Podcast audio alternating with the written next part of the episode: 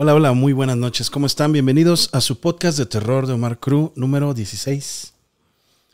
Número 16. Muchísimas gracias por estar aquí.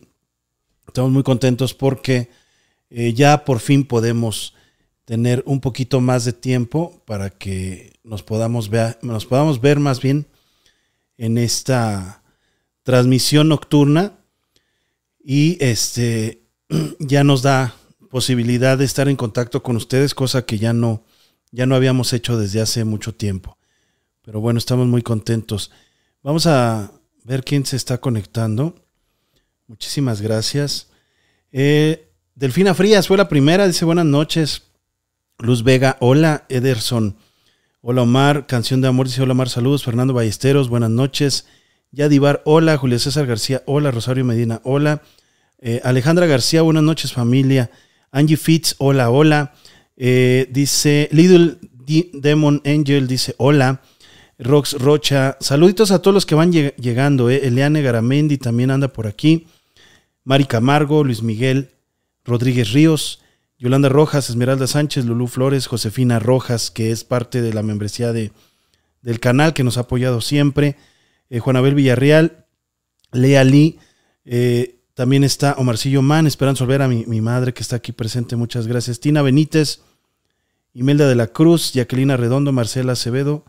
Eh, ¿Quién más anda por aquí? Libra García, Berenice Robledo, Héctor Puente, Vicky, Vicky Mireles, Fer Martínez. Híjole, ya te están juntando varios. Muchísimas gracias, Juan Chagala, Mariana Ramírez también anda por aquí. Dice: Hola, Omar, saluditos y bendiciones para ti, Magda. Muchas gracias, Lina Hernández también anda por aquí.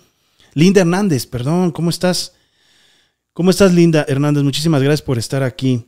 Eh, Leti M, Ángela Calderón, Karina Hernández, Betty Zúñiga, Ana Ángeles, Yesenia Puentes, este, Luisa RMZ, María de Jesús Jauregui, Elvia Ramírez, perdón, Elvia Álvarez y Arturo de Lara, Iliana Villanueva, Diego MC, Juan Arevalo, híjole, hay muchos amigos, José Pardo Talavera, ¿Cómo estás, hermano? Saludos hasta Villahermosa. Cristina Canales, Liliana Andrea Gallego, eh, Aurora López, Jacobo Hernández, Flor Vázquez. Muchísima gente que está por aquí. Oye, no trajimos el ventilador, ¿verdad? Creo que va.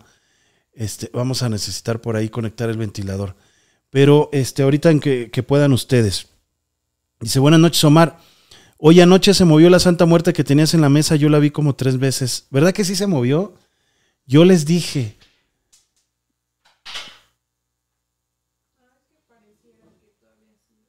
¿Así?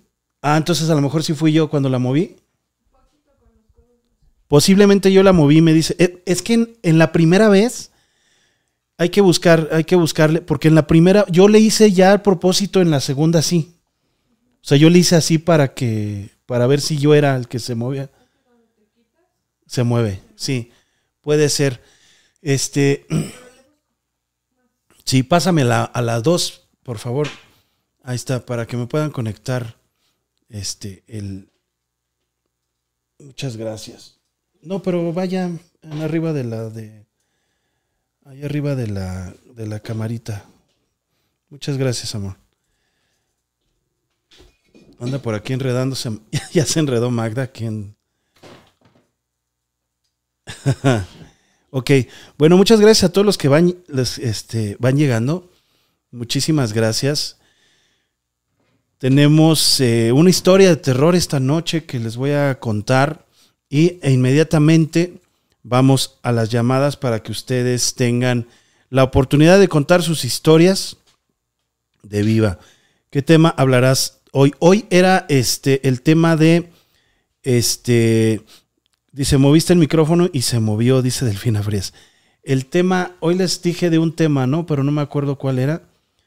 El tema de 20 Back pero les dije que les iba a adelantar algo acerca del cronovisor. Es que no les puedo contar yo el, tema de, de 20 y regresa, que es una conspiración muy importante, muy, muy importante, que pocas personas conocen, pero ustedes pueden indagar por allí acerca de esta, eh, este proceso que realizan hasta el día de hoy, pues estos seres en contubernio con los gobiernos poderosos del mundo y ah, se llevan a la gente por 20 años, pero hay un desgaste mental y físico a pesar de que los regresan. Entonces esto está, está muy, muy, muy extraño.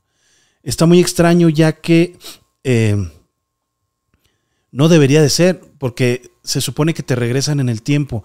Entonces, eh, personas, investigadores muy, muy importantes que hablaban del caso 20 Back, decían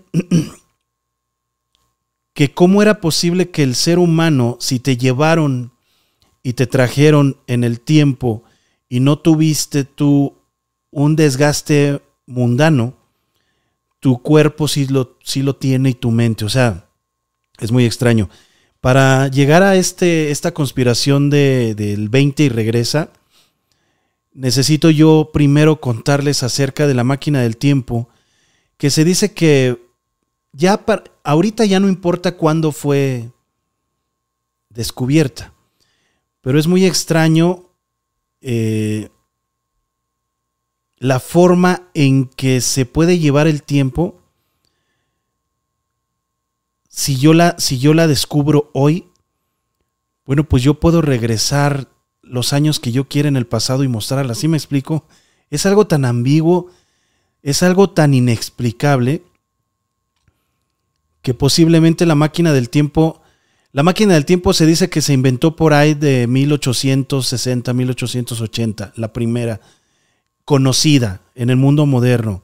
Antiguamente se dice que los egipcios eh, se creía que contaban con alguna por algunos,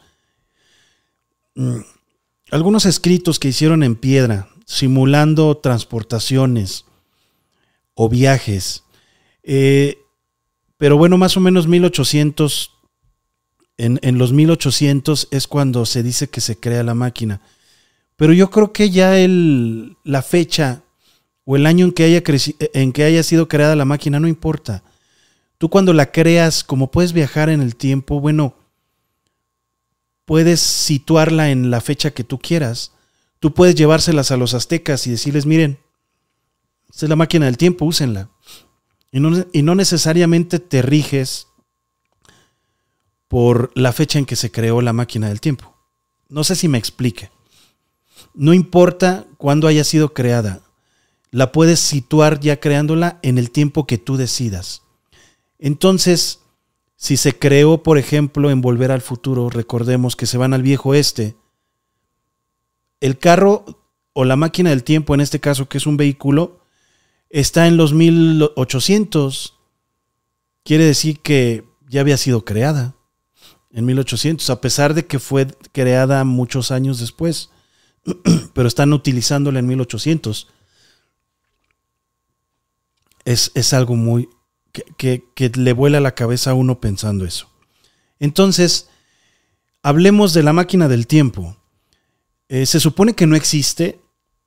Eh, muchos genios, entre ellos Einstein, dijeron que sí es posible doblegar el espacio para poder viajar en el tiempo. Muchos, muchos eh, investigadores creen que es posible y están seguros que es posible viajar en el tiempo, pero bueno, no pueden, no tienen manera de comprobarlo físicamente. Ahorita nada más es una forma teórica. Pero las personas que han investigado más allá de conspiraciones, más allá de lo evidente, como diría por ahí una caricatura ochentera, esos investigadores que han buscado y que han rascado más allá, más al fondo, descifrando archivos clasificados, hablando con personas que han estado en gobiernos poderosos, en, milicias, hablando con personas de Europa, hablando con personas de Asia, teniendo contacto directo con personalidades que se les presentan, queriendo guardar el anonimato. Alejara, muchas gracias, muchísimas gracias por tu donación. Muchas, muchas gracias. Eh, estas personas dicen que sí existe la máquina del tiempo, que sí existe, que hay una asociación o una fundación o un grupo muy poderoso que la tiene, que la utilizan con mucha responsabilidad porque han sido avisados de que cualquier cambio que ellos realicen en el pasado eh, sería catastrófico en el futuro. Cualquier cambio, por, por pequeño que sea, puede cambiarnos nuestro, nuestro hoy, nuestro presente de forma catastrófica. Hay algunas personas que dicen que el simple hecho de haber inventado la máquina del tiempo ya está siendo una catástrofe para, para, para la humanidad en este caso que la está inventando. ¿Por qué? Porque ahorita está protegida, pero no sabemos en el futuro qué pase. Ahora, hasta ahorita, este es nuestro presente y lo sabemos perfectamente. Pero ¿qué tal si ya cambió? ¿Qué tal si nuestro presente era diferente antes de haber inventado la máquina del tiempo? Se supone que el 20 y regresa esta conspiración o este proceso que realizan algunos poderes, pues no solamente militares, también extraterrestres, es llevarse a la gente y trasladarla en el tiempo a diferentes lugares para trabajar, para examinar. Hay algunos que han regresado en ese 20 back y a los 35, 40 años que les han hecho estudios y regresiones, han contado luchas en el espacio, peleas como, como las de Star Wars. Y mucha gente puede decir que lo imaginaron, lo inventaron, lo soñaron. Pero lo que es interesante que casi el 100% de estos casos en, en cuanto la gente o cuando la gente ha contado esto, han estado en sesiones hipnóticas, en sesiones de regresión. Y las personas que los, les han hecho la regresión a, estas, a estos individuos dan su palabra y dicen 100% que una persona no puede inventar y no puede mentir, únicamente está nuestro subconsciente hablando. Entonces, ha sido muy extraño, muy extraña la situación que han vivido, han sido ya bastantes personas, estaban contabilizadas 18 personas que habían tenido estas experiencias hasta hace 5 años, 7 años. Imagínense ahorita todos los que han salido y todo empieza porque comienzan con problemas tempranos de enfermedades extrañas. Algunas son radiaciones, otras son marcas e implantaciones extrañas en su cuerpo, otras son sueños recurrentes, otros son problemas de viejito, problemas de hombre adulto, de mujer adulta, en jóvenes de 15 años, 17 años, 22 años. Entonces, cuando esta asociación que les comento, que es una asociación secreta, que ha hecho estas investigaciones a estas personas,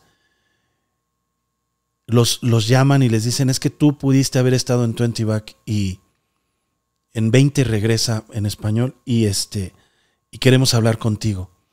Entonces les hacen algunos estudios, algunos análisis y se dan cuenta que efectivamente recuerdan, recuerdan haber estado en Marte, recuerdan haber estado en otras galaxias, recuerdan haber estado en, en otros planetas, en otras constelaciones.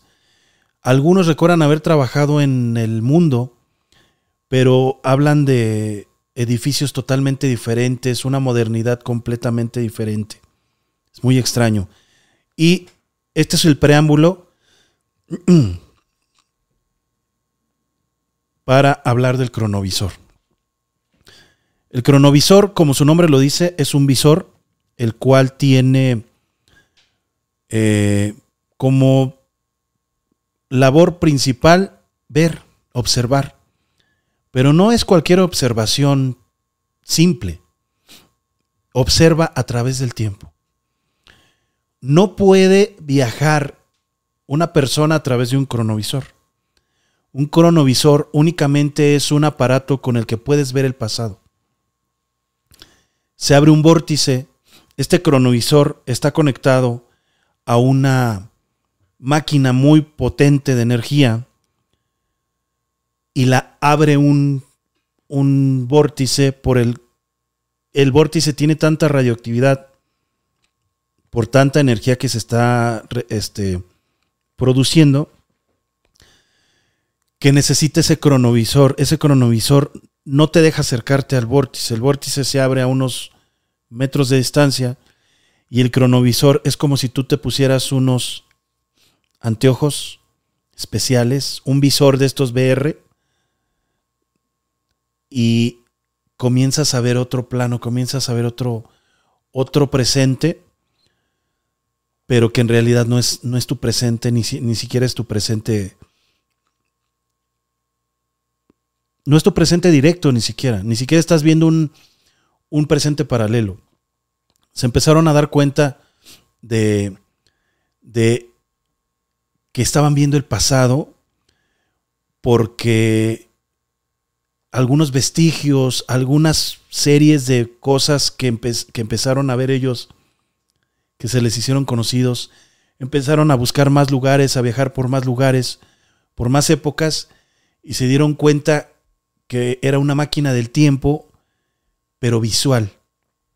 Únicamente puedes ver el pasado, pero no puedes estar en ese pasado, no puedes alterarlo, no puedes hacer nada, nadie te ve. La gente, tú eres un espíritu que está en ese lugar y la gente está haciendo su vida cotidiana, pero tú la estás viendo. Eh, más o menos por ahí de 1860, 1870, una persona en Europa eh, utilizó el cronovisor para ver a Jesús. Y esta persona fue callada de inmediato por el Vaticano porque él quería contar su verdad. Él dijo, es que espérenme, Jesús no fue así, Jesús no hizo esto, Jesús no pasó esto. Y el, el Vaticano empezó a escuchar de esta persona y lo, lo atendieron, lo reprendieron, lo, este, ¿cómo se dice? Lo aprendieron, lo aprendieron y le quitaron el cronovisor. Ahí les va algo bien importante. Estamos hablando para los que están llegando, porque veo que algunos preguntan cuál es el tema. Estamos hablando acerca del programa eh, militar netamente estadounidense con algunas otras potencias que se llama Regresa 20 y regresa. 20 back. O regresa a los, regresa a los 20. ¿Por qué? ¿Por qué se llama así? Porque estos, eh, este personal militar y estos en contubernio con otras potencias mundiales y razas extraterrestres se llevan a niños preferentemente de 11 años y los regresan a esa misma edad, ese mismo día, ese mismo minuto, segundo, después de haberlos tenido trabajando 20 años para sus propósitos. Eh, la peculiaridad de estas personas es que terminan bien la escuela, eh, consiguen buenos trabajos, nunca, no son ricos, pero no batallan en economía, pero sí en salud empiezan con muchos problemas, una problemática de salud fuerte en el 100% de los casos. Y de esto estamos hablando. Los estudios han indicado que estas personas, cuando se les hace una regresión en hipnotismo, se acuerdan que estuvieron en planetas, se acuerdan que estuvieron en zonas interestelares, perdón, que viajaron en naves sofisticadas, no conocidas hasta nuestro tiempo, o, o aún en nuestro tiempo.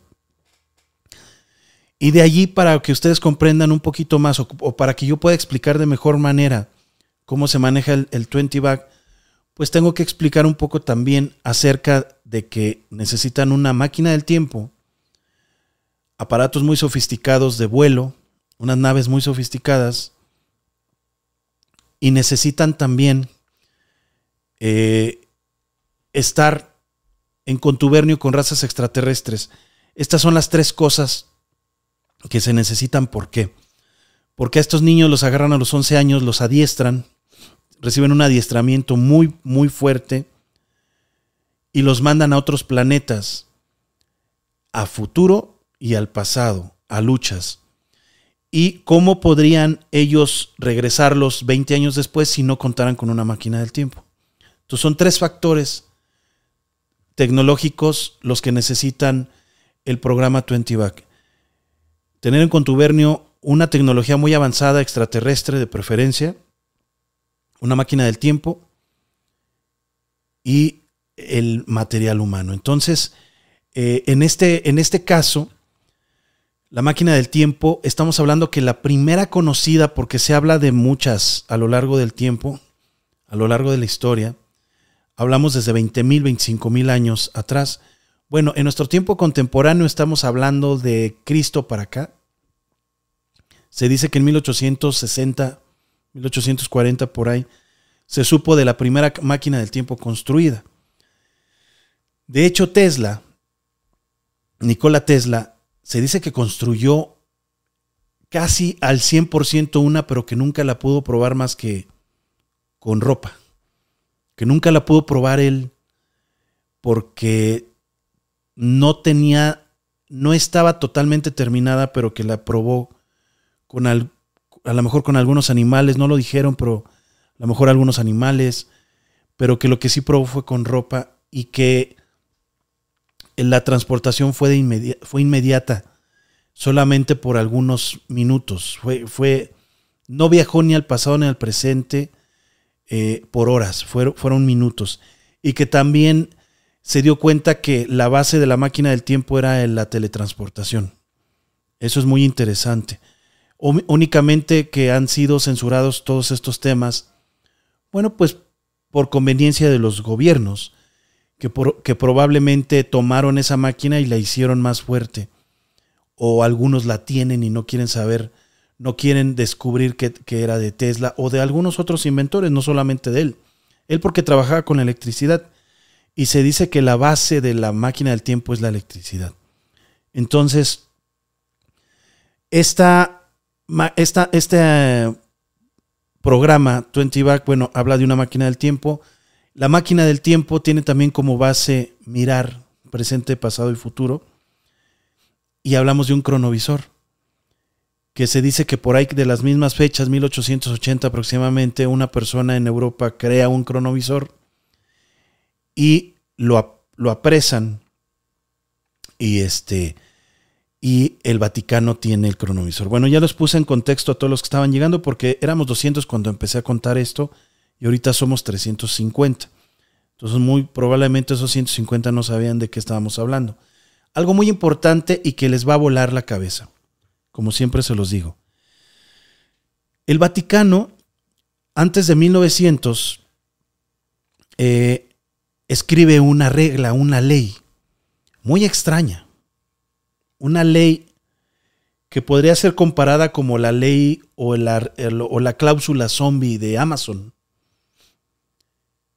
que cualquier eh, producto de Amazon es invalidado en la garantía si resulta que acontece un ataque zombie. Así como se los digo, y muchos de ustedes ya lo saben. Si ustedes leen las reglas y las cláusulas de Amazon, eh, ellos se deslindan de cualquier entrega, se deslindan de cualquier garantía si hay un ataque zombie. Así como lo escuchan, y esto es real. Lo pueden googlear, pueden entrar a la página oficial de, Amazon y ahí está en sus cláusulas. Bueno, tan descabellada como esa cláusula es la ley que impone en 1800 y tantos, porque no se sabe a ciencia cierta, el Vaticano nunca la divulgó. Entonces empezaron los rumores en 1800 y para finales de 1800, casi 1900, se supo ya de buena fuente por algunos cardenales, por algunas gentes que empezaron a hablar de que esta ley era real y que era un mandato del Vaticano para todo el mundo. Qué raro que los rumores dicen que en 1800 se crea el cronovisor que hay testigos, hay testimonios de que el Vaticano los busca, busca a esta persona perseverantemente hasta encontrarla, ya que él había hablado algo de Jesús, de que no era como estaba pintado, como, como, como lo conocemos hoy. Desaparece esta persona, hubo por ahí algunos diarios los cuales hablan de que el Vaticano captura a esta persona, lo desaparece, lo manda con Diosito, y este, y ellos toman el poder de ese cronovisor y lo meten a estudios, lo meten a la bodega, a la famosa, famosa, famosa, muy famosa bodega. Imagínense estar en esa bodega del Vaticano, ¿qué habrá o qué no habrá? Imagínense nada más. Eh, y casualmente, por la misma fecha, en esos mismos años, el Vaticano crea una ley con pena de muerte a quien ose construir un cronovisor y viajar al tiempo de Jesús y mirar a Jesús. Textualmente, la ley lo dice a quien construya un cronovisor y viaje a los tiempos de Jesús,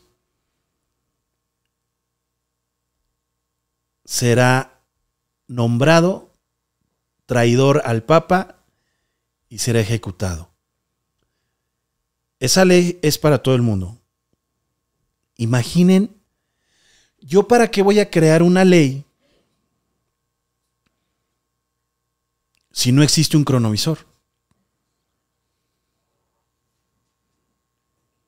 ¿por qué el Vaticano crearía una ley para ejecutar a una persona que descubra o que invente un cronovisor si el Vaticano toda la vida ha dicho que el cronovisor fue una mentira, fue solo un rumor, no existió jamás el cronovisor?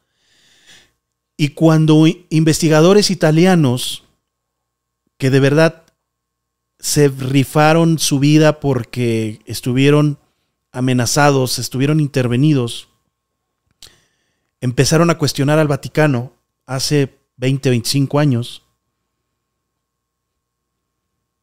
Dijeron, ok, ok, ok, a ver, Vaticano, adorador de Moloch.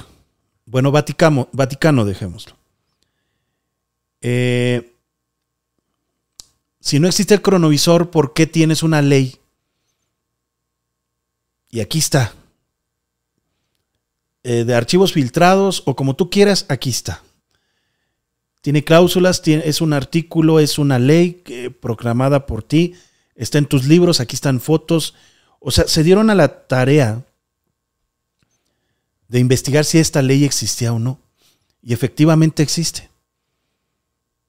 Yo sí creo un cronovisor que estaría padrísimo. Yo soy traidor al Papa y inmediatamente tendría que ser ejecutado. Y ojo, el Vaticano es un país. Algunos dirán, no, no, no, nada más es autónomo, pero es, eh, eh, pertenece a un, a un país, pertenece a un Estado. No, no, no. El Vaticano es un país. El Vaticano no solo es autónomo en, este, en espacio, en geografía. El Vaticano es autónomo total. No hay ninguna ley que pueda ejercer algo sobre algún, alguna persona que esté dentro del Vaticano. Una ley exterior, una regla. No, nadie, nada, nada. Entonces, ¿qué creen? Que si yo en este momento, el día de hoy, construyera un cronovisor sí me buscarían, ¿eh? Como traición al Papa y él como país, no creo si a, a la reina Isabel no le negaban nada. Si México no le niega a Estados Unidos entrar por gente, y lo sabemos todos perfectamente, la Marina, los marines de Estados Unidos y, empresas eh, militares por llamarlas así, tienen libre acceso al país, a México. quieren a alguien, vienen por él. Así de fácil. ¿Qué ocurre cuando hay avistamientos, cuando, cuando hay este, derribes ufológicos? México no se queda con los ovnis, se los lleva a Estados Unidos. Toda la vida, desde siempre. Desde el ovni de Chihuahua, desde el ovni que empezó a averiarse en la zona de, del silencio y terminó cayendo en Nuevo México, desde el, el, ovni que cayó en Oaxaca, todos los ovnis que han caído, el de Puebla también, todos los ovnis que han caído en territorio mexicano están en Estados Unidos. ¿Tú crees que al Vaticano, si yo cometo una traición al Papa, no lo dejaría entrar cualquier país? Tendría algunas problemáticas. Gracias, Duke Sandoval. ¿Cómo estás? Muchísimas gracias por su donación. Oigan, gracias por sus donaciones. Están abiertas los que puedan. Adelante.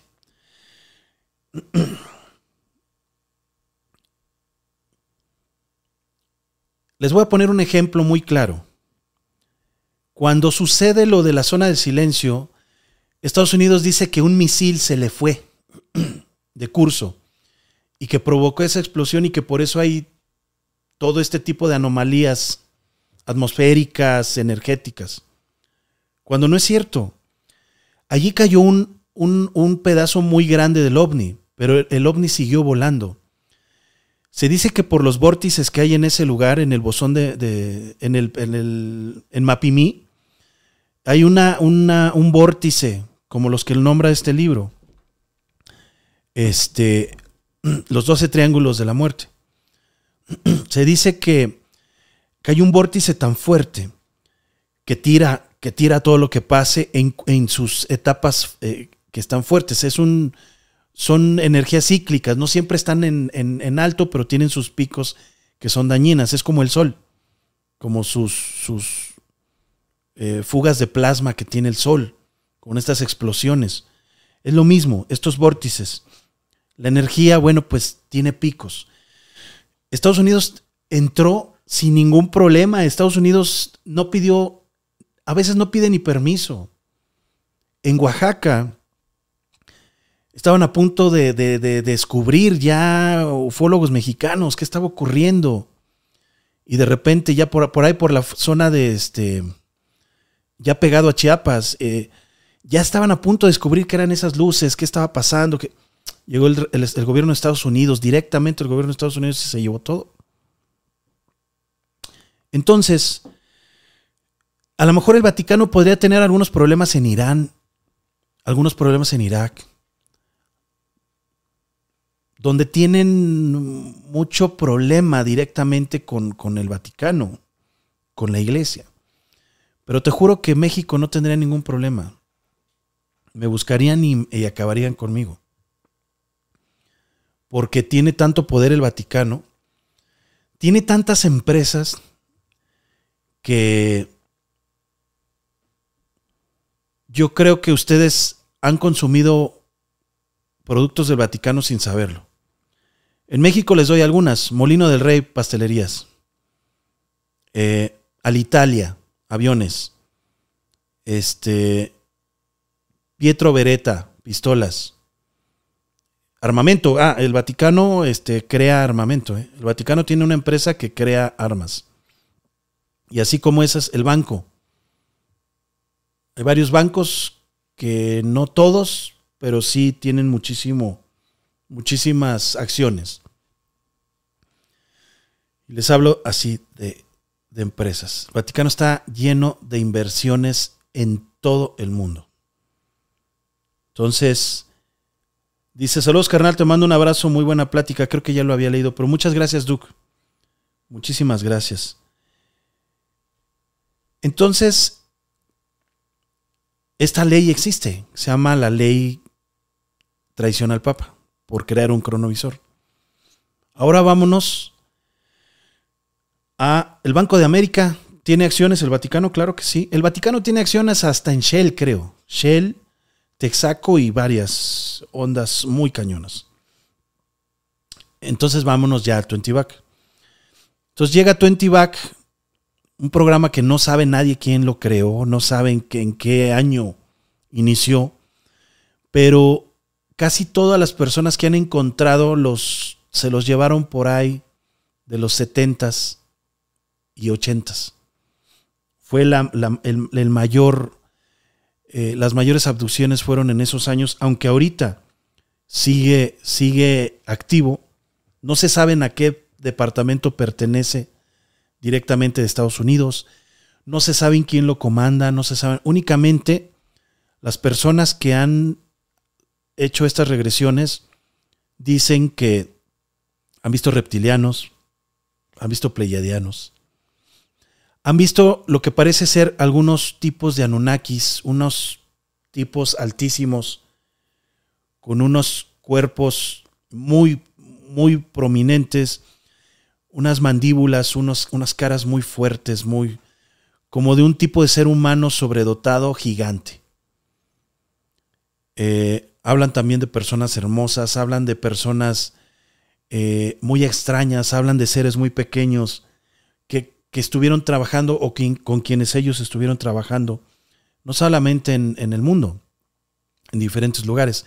De hecho, gracias a una de estas personas del, del, del 20 y regresa de este programa, se supo que eh, estaban utilizando la máquina del tiempo para crear tropas y comida y ciudades en el futuro y que no pudieran ser tocadas en el presente. ¿Quién sabe si está el Vaticano metido en esto también? Porque muy probablemente, como le gusta también meterse en todo, pues a lo mejor está metido en este programa y en muchos más. Se dice que también metió lana al proyecto Manhattan, que es el creador de la bomba atómica. Entonces, este tipo de situaciones eh, son de ciencia ficción, pero son reales. Y, son reales gracias a gente que se ha jugado la vida y ha dicho, sigo investigando, ni modo. Hay una serie, pueden ver ustedes la serie de Skinwalker. Ese rancho lo, lo nombran mucho por los, las pieles caminantes en Estados Unidos. Y ya hay algunos este, investigadores paranormales que han podido entrar a filmar este rancho Skinwalker y lo ven abandonado y lo ven eh, en mal estado y graneros y eso. Pero se dice, por la gente de ese mismo condado, se dice, Untay se llama el condado, a ver si me pueden buscar en Google, por favor. Untay este, Colorado, ¿crees? Un Tai Colorado, el rancho Skinwalker, si mi memoria no me falla. De veras tengo tantas, tantas cosas en la cabeza ufológicas y paranormales que hay veces que me falla muchísimo la memoria. A ver si está, el rancho Skinwalker está en un Tai Colorado. A ver, ustedes me dicen, por favor. Bueno, en este rancho se dice que el gobierno de Estados Unidos, por, por la gente, la misma Junta, perdón. Utah. Utah, muchísimas gracias. El nombre del rancho se llama Skinwalker. Así, así se llama el nombre del rancho. Skinwalker. Pieles caminantes. Ese, esa historia de ese rancho, la historia original de ese rancho, que también fue censurado el pobre tipo que vivía allí, que compró el rancho para criar ovejas y que nada tenía que ver con ufológico, este, se lo acabaron ese señor, simple y sencillamente porque dio ese testimonio. Si gustan ahorita y no se aburren, les cuento el testimonio que dio esta persona. Es un testimonio bárbaro, un testimonio impresionante y este señor desapareció. Jamás se supo más de él. Por eso voltearon los ojos del gobierno de Estados Unidos y compró ese rancho. Ese rancho ya pertenece al gobierno de Estados Unidos. Y lo extraño es que no hay casas, no hay oficinas, no hay nada. No hay nada. ¿Cómo se explican ustedes que todos los días entren camiones, entren camionetas, camionetas blindadas, camionetas de superlujo, aterricen este, helicópteros si no hay nada? Si no hay vacas, si no hay toros, si nada más hay cercas, si nada más hay graneros. Se dice que Estados Unidos construyó abajo de ese rancho algo muy, muy fuerte. De hecho, algunos dicen que es el área 53. Así como lo oyen. Bueno, dice, yo vivo a dos horas de ese rancho Sandy Aguilera. Ay, ojalá que un día vayas. A ver si puedes entrar. No sé, no sé cómo está la onda de. Yo quiero visitarlo pronto. Espero ir a hacer un, un blog, un, una película ahí de ese rancho, un documental. Bueno, ese rancho nació su fama desde hace muchísimos años porque la gente contaba que luces se aparecían y que cuando uno transitaba por sus carreteras interiores es un rancho gigante, está gigante, son acres y acres y acres y no se termina. Se dicen que los caballos y las reses aparecían como con los signos chupacabras en ese rancho. Entonces nadie quería, pero nada más en ese rancho. Alrededor todo estaba normal. Entonces en las noches, este, la, gente que, que, miraba hacia a la zona del rancho decía que aterrizaban naves. Y gente que trabajaba para ese rancho en sus testimonios decían que veían las, los skinwalkers, las pieles caminando. Estos hombres antiguos, estos hombres indios, pero ya, ya en espíritu, caminando por, por sus carreteras, por sus caminos. Entonces, nadie lo quería comprar, empezó en decadencia, empezó muy, muy mal. Gracias, Elene. Gracias. Gracias, este Sandy dice, es propiedad privada, Omar, no se puede acercar nadie. Claro, por supuesto.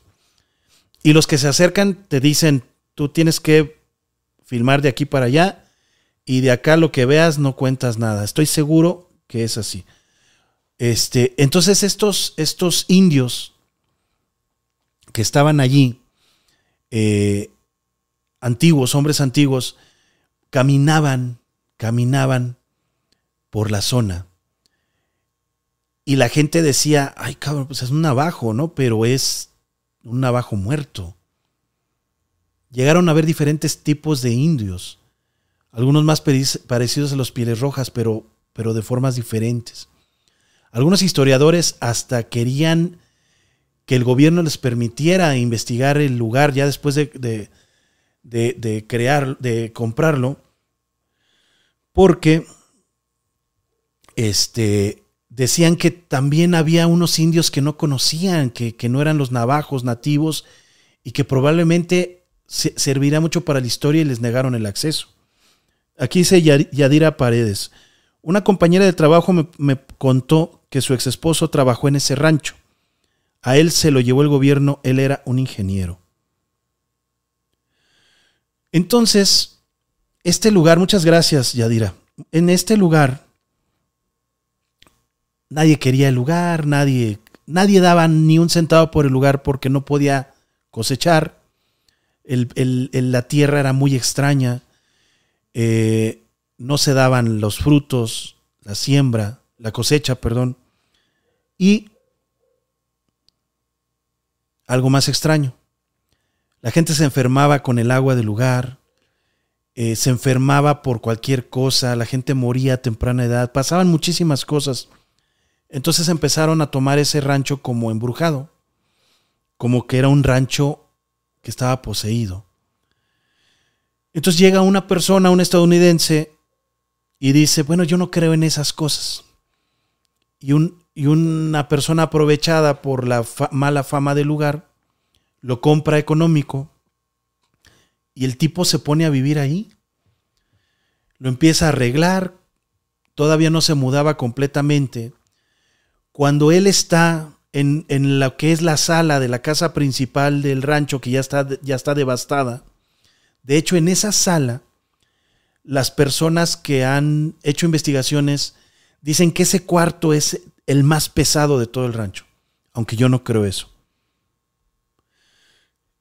Y le pasa algo extraordinario. Estoy hablándoles en los 90, ¿eh? 85, 90. No les estoy hablando de muchísimos años atrás, no. Dicen, Alejandra García, decían que es por la radiación. Dice Sandy, dicen que hay muchas ondas de gama alta. Claro, claro, por supuesto. Es un portal. Tiene que haber. Entonces sucede lo más extraordinario y agárrense en sus asientos porque se van a volver locos con, los que, con lo que les voy a decir. Esta persona tiene una laptop se sienta en lo que acababa de preparar como una especie de sala y está platicando con un amigo. No recuerdo si ese amigo está en Nueva York o está en California. Está platicando con él y tiene abierta su cámara, está en una videollamada con este amigo. Está platicando, están a gusto y le dice el amigo a esta persona, no me creas, de verdad, no sé qué está ocurriendo, si esto es una broma, si me estás jugando una broma, pero está saliendo un indio de, de tu pared. Tu pared se alumbró y está saliendo un indio. Y todavía dice este señor que había comprado el rancho que, lo desaparecieron, dice, estás loco. Pero empieza a ver la pantalla y empieza a darle mucho miedo. Y dice, amigo, no puedo seguir aquí, está, está ocurriendo algo asombroso. Está saliendo un alien de tu pared. Está saliendo una señora.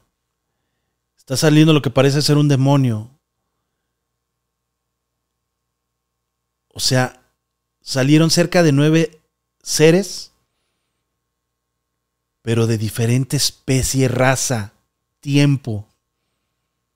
Así de, así de cañón está el Skinwalker. Omar, ese rancho lo compró un rico que se llama Brandon Fugal al gobierno de Estados Unidos. Ya no es del gobierno, es privado, sigue haciendo investigaciones al rancho. Fíjate, Jesús Río. Muchas gracias, Jesús Ríos, por tu información. ¿Tú crees que no va a llamar la atención un vórtice de ese tipo? O sea, algo impresionante como Sage. Así de impresionante, así de grande. ¿Y qué creen? Pues que el gobierno de Estados Unidos todo ve, todo escucha, es el ojo que todo lo ve y dice, nada, este señor desaparezcanmelo y el rancho pum del gobierno de Estados Unidos.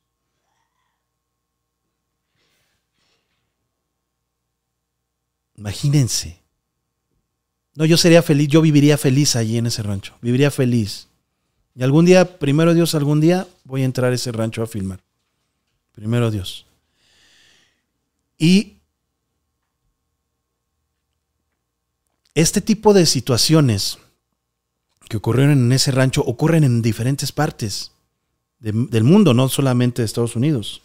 Pero, pues todo está tapado. Todo.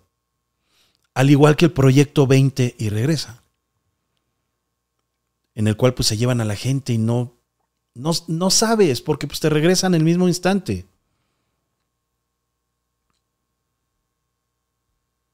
Así de cañón. Es algo muy, muy, muy cañón. Muy cañón. Y bueno, pues obviamente la tecnología que manejan el gobierno de Estados Unidos, eh, ya lo dijo y lo dijo muy claro George Lucas en una entrevista. La tecnología que aparece en, en mis películas o está siendo probada o ya existe. Y lo dijo hace 20 años. Nada más se las pongo al costo. Nosotros pensamos, por ejemplo, en celulares, pensamos en computadoras de gama alta, pero ustedes investiguen cuándo se crearon las primeras computadoras poderosas, las, las tan nombradas IBM, las primeras poderosas que ya existían en los, en los, este, en las universidades. La IBM cuando sacaba la, la computadora más poderosa, la metía a, la donaba a una universidad, a campus, a centros. Entonces, a pesar de que Estados Unidos, bueno, tenía tecnología ya civil más avanzada que nosotros, imagínense la tecnología que tenía ya el gobierno secreta en los años 50, en los años 60. De hecho, se dice que la película de Capitán América no es ficción. Que la película del Capitán América no es una ficción, que fue creada por una experiencia real que sucedió en el gobierno, en, gobiernos poderosos, porque no nada más fue un gobierno el que trataba. ¿Sí me explico?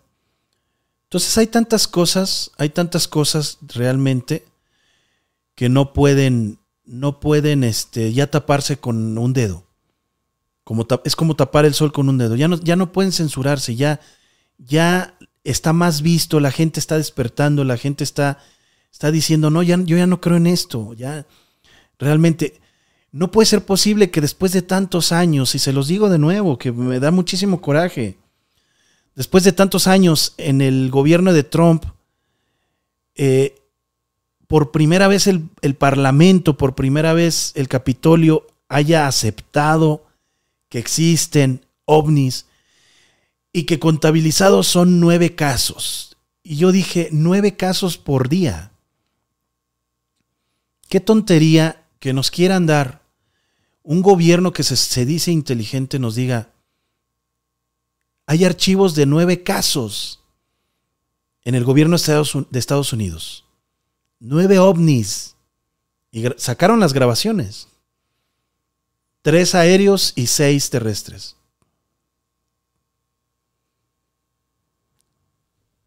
Después de que se, se les ha pedido, yo no, investigadores de Estados Unidos, yo no podría ni pedirlo, no soy ciudadano estadounidense se han metido escritos, correos, memorándums, peticiones por muchísimos años para desclasificar archivos extraterrestres, experiencias.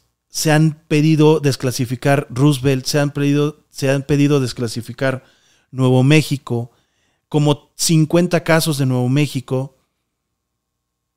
y nos desclasifiquen después de 100 años, 5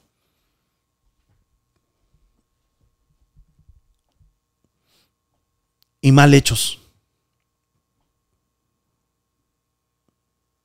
Cuando se les preguntó en el Parlamento a, esta, a, estos, a estas personas que estaban hablando acerca de, de estos avistamientos, dijeron que no sabían qué eran, aunque trabajan con ellos. Pero ya no nos engañan. Por eso estamos aquí casi 600 personas, porque ya no nos, ya lo paranormal y lo UFO ya, ya dejó de ser un tabú para convertirse en una realidad. Dejó de ser una, una cuestión para convertirse en una respuesta. Ya, ya hay respuesta, sí, no estamos solos. No estamos solos. La luna no es de queso, la luna es de metal. De otra forma, si no tuviera una propulsión personal, una propulsión particular, una propulsión propia, no podría girar como gira y veríamos sus dos lados. El gobierno de todos los países o los gobiernos de todos los países están, están en contubernio con estos, con estos, este, con estas, con estos seres, con estas razas. Así de fácil.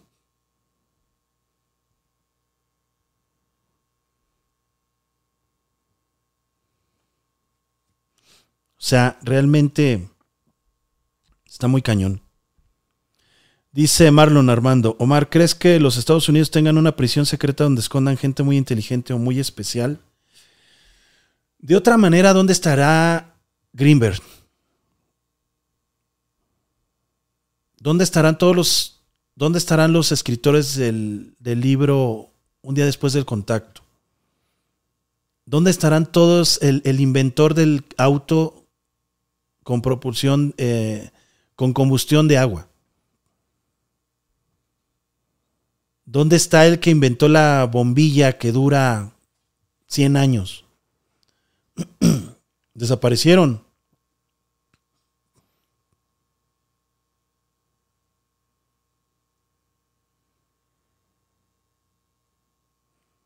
Por nombrar cinco, cuatro. De 200, 300 que ha habido en la historia que han desaparecido. Gente que ha inventado algo, gente que ha tenido contactos. ¿Dónde están? Todos los amigos de Bob Lazar, ¿dónde están? ¿Dónde están gente, gente que ha trabajado en el área 51, que su familia no sabe dónde está?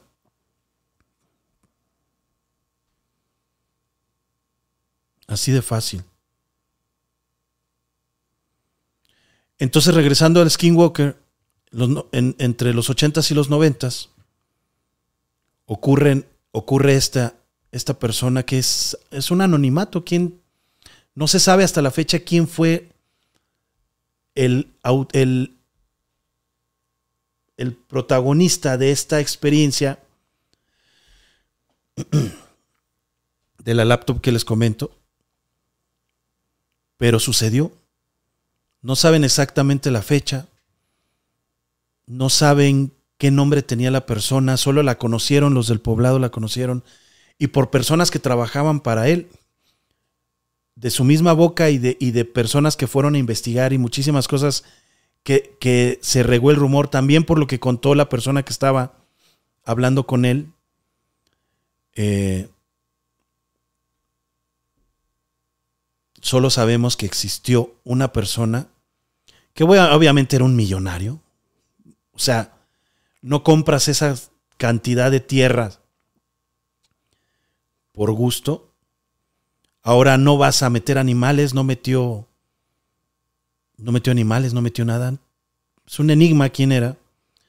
Pero lo que sí, lo que sí es que desapareció, como muchísima gente como muchísima gente. Muchísima gente ha desaparecido completamente y gente que tiene un, un, historial y una experiencia UFO y increíble, o sea que sabe muchísimo. Se dice que pues todas estas personas fueron censuradas, fueron calladas. Entonces es gracias a ellos Hoy sabemos muchísimas cosas, si no, pues yo, yo no sabría muchísimas cosas. Gracias a ellos que dieron su vida, gracias a todas las que arriesgaron. Sabemos que existe un club de la bohemia, sabemos que existen un Opus Dei negro, sabemos que existe eh, una, un Rosacruz, sabemos que existen los francmasones. Si no solo supiéramos de los masones, sabemos que existen clubs Sabemos de los, de los estos que no se pueden mencionar estadounidenses, con su sombrerito muy especial. Sabemos de todas estas, de estas conspiraciones de Paper, Paperclip, de Filadelfia, Manhattan, este, eh, Proyecto Cronos, Proyecto Orange, Proyecto Rencor, Proyecto Átomos, Proyecto este, eh, los Apolos, que, no fueron los últimos Apolos los que conocemos como reales, el proyecto Libro Azul, el proyecto Omega, el proyecto Centauro, el proyecto Alfa, todos estos proyectos, el proyecto MK Ultra, sabemos que ya no es el área 51 el, el área más prominente, el área más cuidada de los Estados Unidos, ya sabemos que existe un 52, un 53. Sabemos perfectamente muchas cosas, muchas cosas que obviamente no se pueden hablar como tal. Es muy difícil. Les voy a contar algo que nos pasó a Magda y a mí en Celaya, en Querétaro. Celaya, Querétaro, en Querétaro. Nosotros estábamos haciendo ya a altas horas un office, un podcast como este, ya hace algunos años, dos, tres, cuatro años aproximadamente. Y yo bromeando y yo estábamos hablando, el tema era eh, los hombres de negro. Y yo les dije, ellos nos están escuchando, ellos saben perfectamente que estamos hablando de ellos. Y en ese momento yo vivía con, Magda en un fraccionamiento, en una privada, donde no podía entrar absolutamente nadie. Y los vecinos, nunca los conocimos, nunca tuvimos un contacto con los vecinos, porque en este tipo de fraccionamientos pues, nadie te habla. Todos están en su casa y jamás conocimos a nadie. Nadie nos tocaba la puerta ni tocábamos la puerta de nadie. Era aproximadamente la una de la mañana, se acordarán algunos de ustedes. Y estábamos hablando de los hombres de negro. Y en ese momento yo les dije, todo esto que estoy hablando es delicado, no, no se puede estar hablando. Y algunos dirán, ah, qué payaso, qué. No, es cierto. Y en el momento que yo les dije eso, tocaron la puerta. Y cuando me paré, cuando me levanté a asomarme, no había absolutamente nadie y me cortaron el internet. Pararon la transmisión en ese momento. Muchos de ustedes estaban, estábamos mucha gente. Cuando yo regreso de transmisión, les dije, siempre hay alguien que nos está escuchando. Siempre.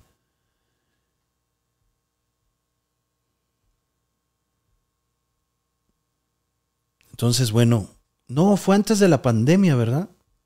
No, fue mucho antes de la pandemia. Les estoy hablando del, del 2018.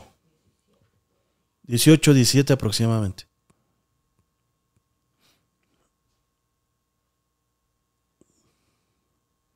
Linda Hernández estaba, por supuesto, Alejandra García, se lo recuerdo muy bien.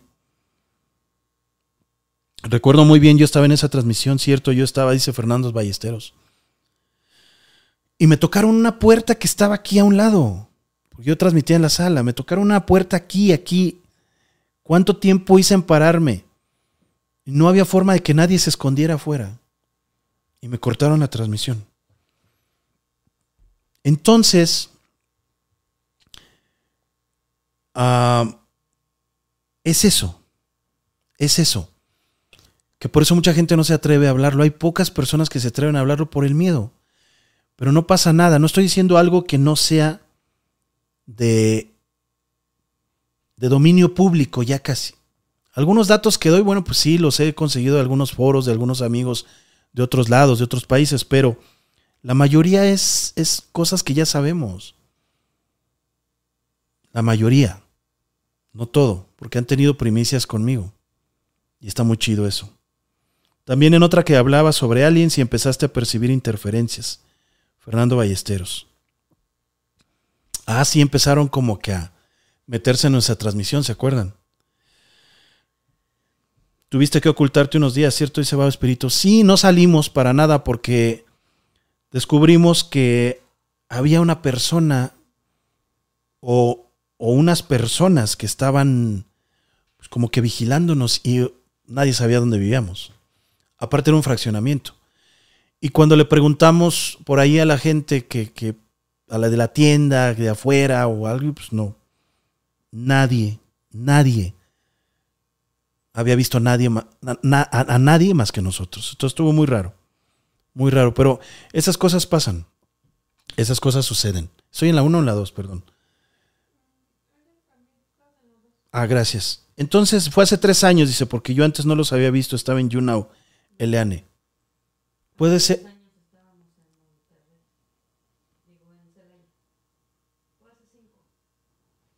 No, entonces fue en Celaya. En el fraccionamiento de Celaya. Sí, porque en esos días también vimos a, a la alien de. ¿Cómo se llama nuestra amiga? Obi-Wan, este, Kenobi. No me acuerdo cómo se llama. De Alemania. Yo sí lo recuerdo, dice Yadira, Paredes. Abrimos los teléfonos para que nos cuenten su historia UFO y su historia paranormal. Eh, espero que les haya gustado. Tengo más datos. Esta nada más fue un preámbulo. Les tengo algunos nombres, algunas experiencias acerca de 20 y regresa para el próximo, próximo podcast. Realmente son temas para horas y horas, nos podemos pasar platicando días y no acabaríamos de tantos proyectos Entre ellos me faltó el proyecto Abigail. Fíjense, de tantos que nombré y todavía hay más. El proyecto Abigail que es muy importante y también un proyecto muy, pues muy triste. Estamos esperando sus llamadas. Pueden contar su historia paranormal o su historia UFO. Acabamos de terminar un preámbulo acerca del tema de 20 eh, Back 20 y regresa. Y hablamos un poquito acerca de la máquina del tiempo y de Skinwalker, que fue el tema que, que estuvo saliendo aquí en, este, en los comentarios. Hola, buenas. A ver, permítame tantito, hay que abrir el canal. ¿Listo? Hola, buenas noches. ¿Con quién tengo el gusto y de dónde nos llaman? Este, del Estado de México. Hola, buenas noches. ¿Cómo te llamas? Buenas noches, este, Alicia. Alicia, ¿cómo estás? Bien, mucho gusto en este, que me reciba mi llamada. No, no, al contrario, al contrario. Este, bienvenida. Cuéntanos tu historia, UFO o paranormal, la que tú quieras. Este, yo digo que es paranormal. Este, no sé si se acuerde la vez que usted fue a la secundaria de allá de la colonia Pradera. Ajá, sí, sí, recuerdo. Bueno, yo, este, ¿qué sería? Yo creo que tendría, yo creo, unos 12 años. Este, yo vivía, eh, ahí ya ve que las, las calles son de volcanes, volcán, este, Pico de Orizaba y así. No sé si se habrá dado cuenta. Ajá, sí, claro este yo vivía en Volcán Pico de Orizaba a que, era creo a dos cuadras de donde este de donde está el mercado el mercado y la iglesia y la secundaria. Sí. Sí. Bueno ahí no mi mamá este renta este nos rentaron la casa. Y ya después le voy a explicar el por qué ya después este hice conclusiones el por qué la rentaba. Pero nosotros vivimos ahí como seis meses, ¿sí? Eh, esa casa este, estaba muy, muy chistosa y aparte de eso, atrás este, estaba como baldío, nada más enfrente eran como unos dos, tres cuartos, ¿sí? Sí. Y atrás había un árbol de higo, ¿sí? Y cuando llegamos nosotros, yo tenía como 12 años, cuando llegamos nosotros a mí me siempre me daba miedo ese ese árbol sí ya en las noches pues, no no este no yo no quería ir para allá pero pues la curiosidad hacía que, que fuera pero iba y corría y agarraba un higo y ya de regreso pues ya este ya ya me sentía bien pero yo nunca quería ir atrás sí porque yo sentía algo inclusive este pues yo tenía una hermanita tenía dos hermanitas chiquitas y este mi mamá se iba a trabajar. Y y mi hermana cuidaba a una de ellas y yo cuidaba a otra sí pero resulta que mi hermanita la más chiquita este siempre siempre se bañaba este la acabamos de bañar la, la poníamos bonita ya en la tarde sí y, y de repente ella agarraba y este en una tinita se este cómo le diré se metía y se bañaba. Ya la teníamos que volver a este a cambiar sí pero pues a nosotros se nos hacía curioso sí. Bueno esa es una parte que yo le que quiero dejar este nada más acentuada porque después le voy a platicar algo horrible que pasó. A ver, Bueno, ya después, este, con el tiempo, pues ya este, que de los seis meses que duramos, este, un día en la noche, este, mi mamá, eran tres cuartos los que estábamos ocupando nosotros. Y en la noche, un día mi mamá nos habla y este, y, nos empieza a levantar y nos dice, este, párense, hijas, párense, dice, porque este, hay alguien aquí, dice, ayúdenme a rezar y nosotros pues este que eran como yo me imagino que eran como las 3 de la mañana sí y mi mamá nos paró todas este pues, adormiladas sí porque pues no sabíamos mi mamá decía em, ayúdenme a rezar hija ayúdenme a rezar pues nosotros ahí medias dormidas pues empezamos a rezar pero haga de cuenta que había vidrios y que retumbaban sí y no podía hacer eso porque la colonia estaba súper ocupada, así como usted este, fue y ve casas por todas partes, así es, siempre ha estado esa casa y a mí se me hacía imposible que retumbaran las este, las ventanas y que se como, que chiflaba el aire. Okay. ¿sí? Y, y, como que golpeaban las ventanas y empezábamos a rezar, se nos olvidaban los rezos y mi mamá nos decía, no se duerman, hija, por favor no se duerman, ¿sí? Y ya empezamos a rezar eh, y, pues no sé, retumbaban horrible, horrible las ventanas, ¿sí? Bueno, ya como quien dice, empezamos a rezar un buen rato, ¿sí? Y mi mamá muy espantada, pero ya, ya conforme pasó el tiempo, pues ya empezó a oírse un gallo, sí, que cantaba, ya todo se calmó, ¿sí? Y eso fue horrible, horrible que, fue lo que yo sentí. Bueno, ya después nos venimos aquí al Estado de México, sí, y, yo me quedaba en las tardes porque le digo, mi mamá trabajaba por allá, por la pradera, y yo, este, yo me quedaba aquí sola, sí, y este, mis hermanas pues unas iban a la escuela, sí, mis hermanos se quedaban con mi mamá en el trabajo y ya llegaban en la noche pero después aquí en, en aquí en el estado mi mamá nos hizo igual nos este ya era nuestra casa y nos hizo tres cuartos.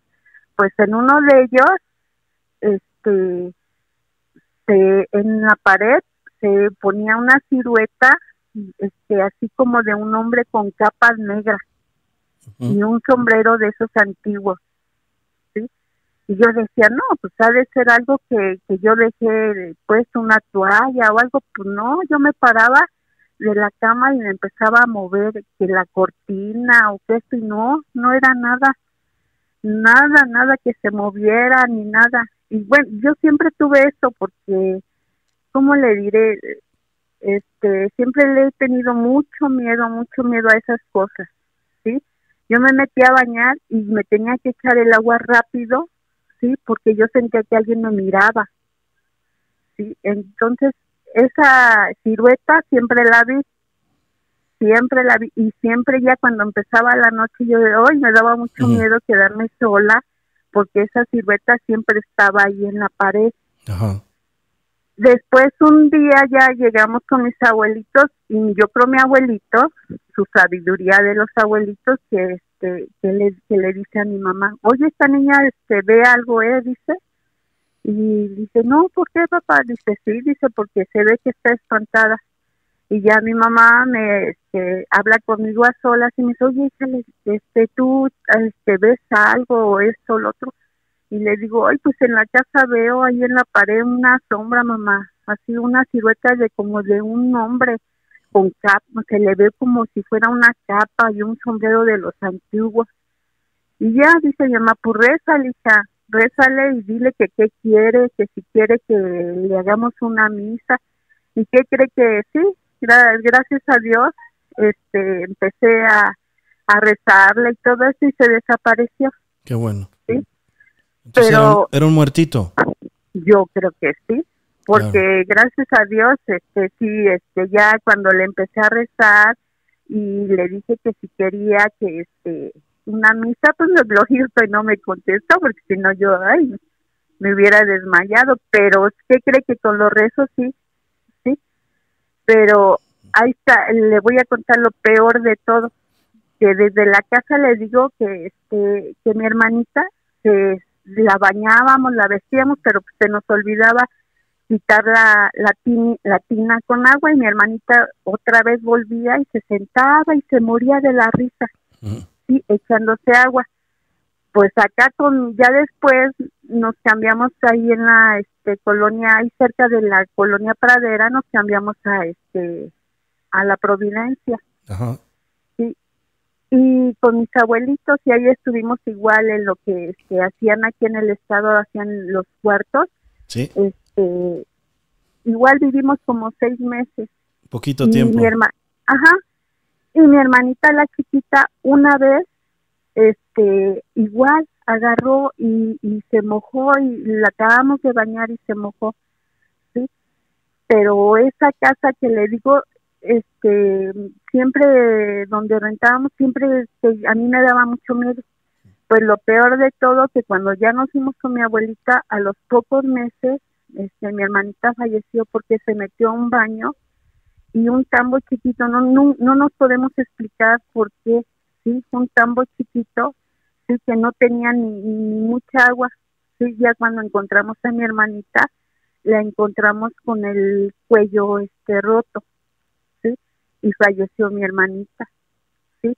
No sé, yo ahora que hago lógica de las cosas, yo digo que no sé si fue a causa de que vivimos ahí en esa casa, sí, o qué, porque hasta la fecha esa casa la vendieron a unos españoles que tenían este mueblería, sí, pero la casa sigue igualita, igualita, no le han construido nada, nada, nada, nada, ni han cambiado nada, la casa sigue igual, sí.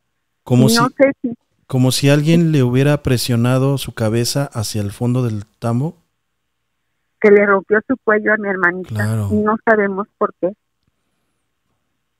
Está muy extraño. sí, no, no nos explicamos el por qué, sí. Hasta la fecha no hemos podido saber si, si nos llevamos a algo o no, no, no sé. Ella, ella quedó, perdón por pedir detalles, ¿no? Pero ella quedó dentro del tambo de la cubeta. Sí.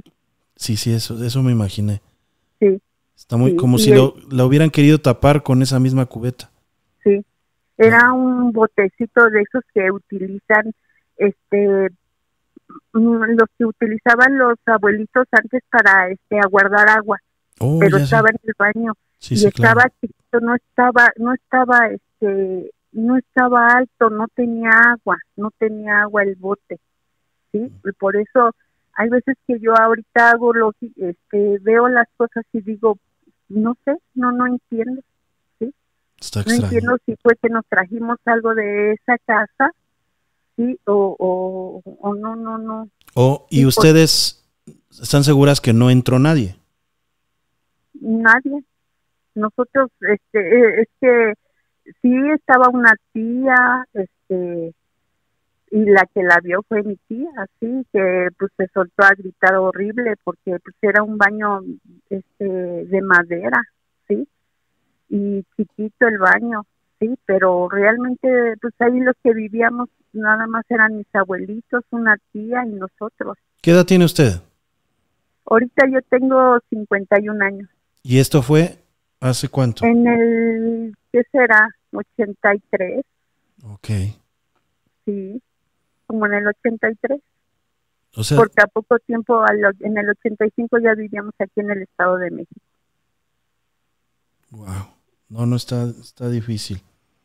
y le digo, a mí lo que me impresiona que la casa, o sea, si alguien la compró que tenía dinero, pues yo me imagino que, que la remodela, ¿no? O le cambia cosas, pero la, la casa sigue intacta, igualita, igualita. Hay sociedades que compran ese tipo de casas con actividad y las resguardan. Son sociedades secretas. Yo he sabido de algunas en México en donde únicamente utilizan ese dinero para proteger a las a la gente de ese tipo de casas que tienen mucha actividad. Esto es esto es cierto, ¿eh? Sí, sí, sí creo, sí, porque eh, le digo, esa familia se fue igual bien chistoso porque esa familia eran como unos ocho, diez y según ellos le dieron a mi mamá este el pretexto de que les habían dado una casa de Infonavit, pero pues de una casa particular, de un terreno particular a una casita chiquita de Infonavit, a mí también se me hacía muy raro. Claro. ¿Sí? Yo digo, de que quepan en una casa chiquita, que quepan aquí, yo me imagino que aquí, y la colonia siempre ha estado muy bonita, ¿sí? con pavimento y todo. Igual, la vez que nos espantaron y de los vidrios, por ejemplo, este nosotros cuando llegamos aquí al Estado de México, este en el 85 pues aquí donde yo vivo este en ese tiempo no había muchas casas y ya supe cómo chifla el viento cuando no hay muchas casas claro. O sea, eh, y allá en la colonia de allá era imposible porque era estaba lleno, estaba lleno y no podía chiflar el aire y luego más adentro de una casa y, en, y a los lados pues habían casas ya bien fincadas. Sí, claro. Y se nos hacía, a mí se me hacía muy raro todo eso. Y ahora que nos venimos para el estado, pues sí, aquí hace mucho aire y ya sé que, que es porque no hay nada alrededor. Está, yo estoy pegada aquí a la mexiquense. Oh, está, muy, está muy este, cerca del, de donde, creo que pasando la mexiquense ya no hay ni casas. Ajá, ándele. Entonces, yo aquí eh, varias veces pues hace un aire y chifla el aire, pero pues ya, ya sé porque no hay alrededor casas que, que, que tapen tanto el aire, ¿no? Y allá no estaba llenísimo, está lleno de casas y todo, y se nos hacía porque haga de cuenta que yo estaba, escuchábamos así como chiflaba el viento y, las ventanas como retumbaban. Sí, horrible, horrible, sí. Y la verdad. Está embrujada. Pues yo creo que sí, hasta la fecha. Oye, muchísimas gracias por tu llamada, estuvo muy buena, muy bueno el relato, los dos, dos relatos bueno, es una historia con, en tres partes, por llamarla así.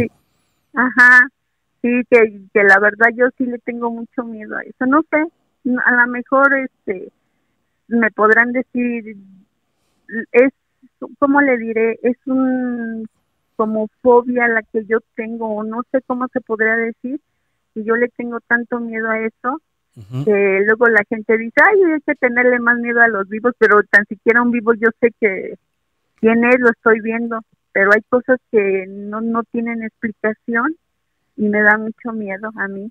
No, es que es normal, es el, el miedo es, es este el acompañante de todo el ser humano.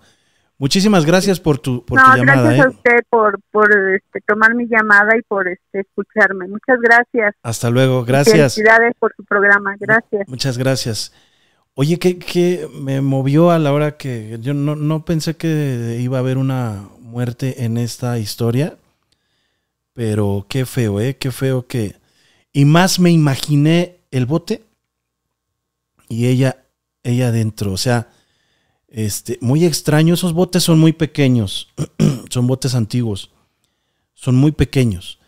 Y este, sí cabe a lo mejor una niña así, pero muy, muy pero no cierra. Entonces, no sé, no, no, no, no sé, algo muy extraño. Tenemos otra llamada. Buenas noches. A ver, abrimos ahí el audio para darle la bienvenida. Buenas noches. ¿Con quién tengo el gusto y de dónde nos llama? Hola, ¿qué tal? Buenas noches, Omar. Bueno, buenas noches. Sí, buenas noches. Sí, ¿con quién, con quién hablo?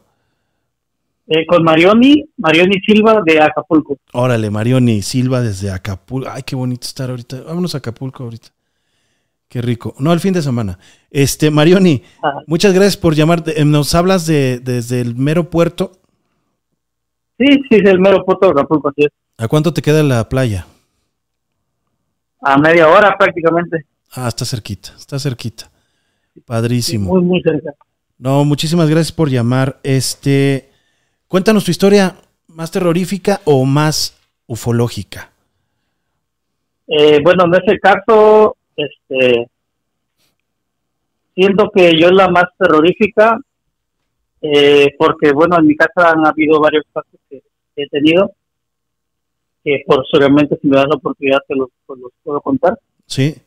Pero este, yo desde que era pequeño, yo soñaba que volaba. Que volaba y que precisamente me iba al mar volando porque yo de pequeño me gustaba mucho el mar. Soñaba que volaba y, me gustaba jugar en el mar y todo. Eso era, eso era cuando era yo pequeño, pero ya cuando fui creciendo empecé a, tener sueños raros.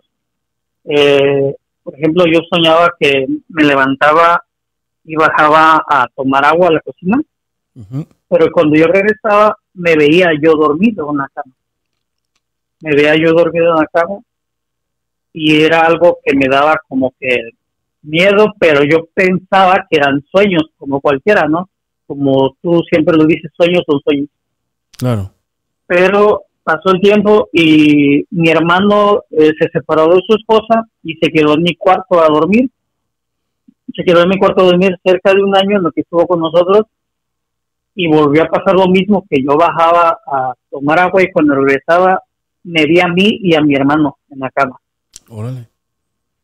Y ahí es cuando dije, no, esto ya no es un sueño, Es un ya viaje. no es algo, Es astral es eso un ya. viaje, es un viaje exactamente. Claro. Eh, lo más extraño de todo eso es que a mí este, me gusta dormir en las tardes y haz de cuenta que mi recámara está pegada en la, sala, cerquita de la sala. Y recuerdo bien, recuerdo esa tarde que mi hermano estaba viendo la televisión. Yo me metí a mi recámara a dormir y, este, y en ese sueño yo desperté, pero no podía moverme, absolutamente no podía moverme. Recuerdo que yo estaba escuchando la tele, estaba viendo a mi hermano el fútbol, no se me va a olvidar nunca. Y yo recuerdo que me bajaba de la cama, me arrastraba hacia la sala y regresaba otra vez a la cama, como que algo me jalaba Ajá. y volví a caerme y volví a arrastrarme. Se hizo como un bucle así de mucho tiempo que, que eso me, me empezó a, a dar muchísimo miedo y lo más fuerte fue que en una ocasión sentí que este, me agarraron las manos y me agarraron los pies Ujú. y yo sentía que algo algo se me subía en- encima y no estaba dormido porque era de día Claro. y yo tenía los ojos abiertos y veía todo mi recámara, escuchaba todo lo que estaba alrededor y este y yo recuerdo que algo se me subió encima y me empezó a tocar, me, to- me empezó a tocar todo mi cuerpo y lo más feo fue que yo sentí que esa cosa o lo que estaba que sentía su respiración caliente metió su lengua dentro de mi boca Claro. Pensé que ibas a decir eso, exactamente. y, y eso me dio como que, no sé, mucho miedo y yo sentí que se la mordí. Sentí que se la mordí, no fue como que lo imaginé, sentí que yo se la mordí y me soltó. Ajá. Fue que me soltó y yo pude reaccionar. Pude reaccionar y yo salí de mi recámara y por, no sé si por miedo, porque no me creyeran, no se lo conté, se puede decir que a mi familia pero fue uno de los de las cosas más feas que me han pasado en, en mi casa y creo que todo eso fue a partir de que yo quemé una ouija que teníamos. Oh, ya, ya, ya. no era mía era de mi hermana de mi hermano perdón. A él se la dieron en, la secundaria pero se la dieron sin el sin el puntero. Ajá. yo la encontré en mi casa y yo siempre fui muy muy perceptivo para ese tipo de cosas. Y él me dijo que, que la ouija tiene un espíritu de una mujer. Creo que Jessica que era el, el- el nombre no recuerdo era era de una mujer. Ajá. y yo yo la yo recuerdo que ese ese día yo la quemé en mi casa. Eh, no sé si ya tuvo mucho tiempo que eh, no tenía tanta fuerza porque se, se alcanzó a quemar. La rompí y la, la tiré. Y desde ahí desde ese momento a mí me llegaron a pasar un cierto tipo de cosas pero tal vez fue por por lo que por lo que hice que quemé la última ¿La intentó jugar tu hermano ahí en tu casa? No, sino que dice mi hermano, según él me cuenta la historia, que una compañera la llevó a la secundaria y que la jugaban en la hora de recreo, la jugaban en su, en su salón. Dice que se ponían velas en, alrededor de la Ouija y mi hermano no quería jugarla porque le daba miedo. Pero dice que una vez la Ouija le dijo a su, a su compañera, oye, yo quiero que Oscar juegue la Ouija.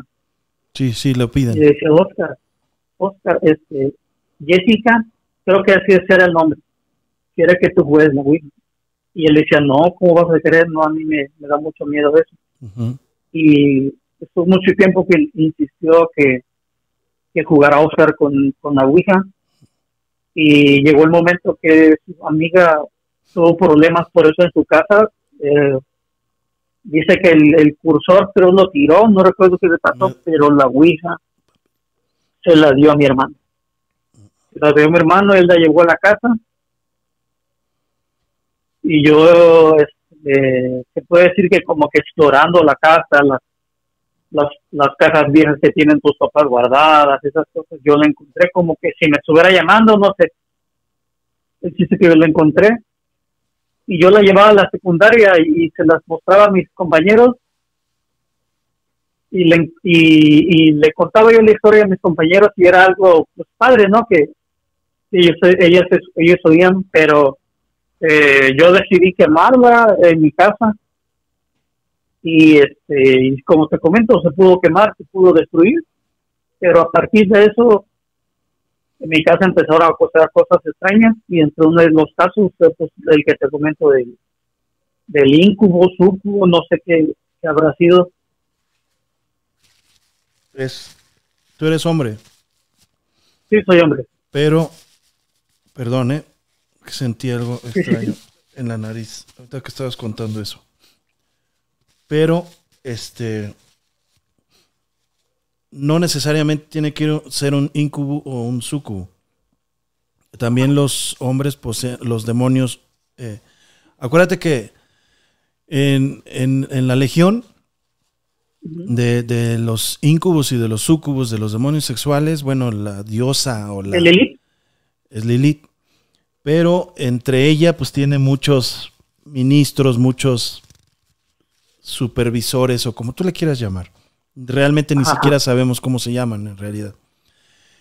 Pero hay unos que son asexuales y hay unos que son eh, bisexuales y hay unos que son eh, que no son del todo sexuales, que son como que poseen espiritualmente. Para lo que a ti te, se te acercó un, un sexual no uno espiritual. Por eso pudiste sentir su, su, respiración, pudiste verte atado, bueno, de manos, aunque no, no lo veías como tal, pero te sentiste atado. Entonces esos son los espíritus, te, visitó un sexual, pero lo que me extraña es que tú lo, como lo describes era un humor pesado como de una persona masculino, ¿no? Un hombre sí eh, tenía mucha fuerza. Recuerdo que no, no podía moverme. Claro, pues no. se sentía que.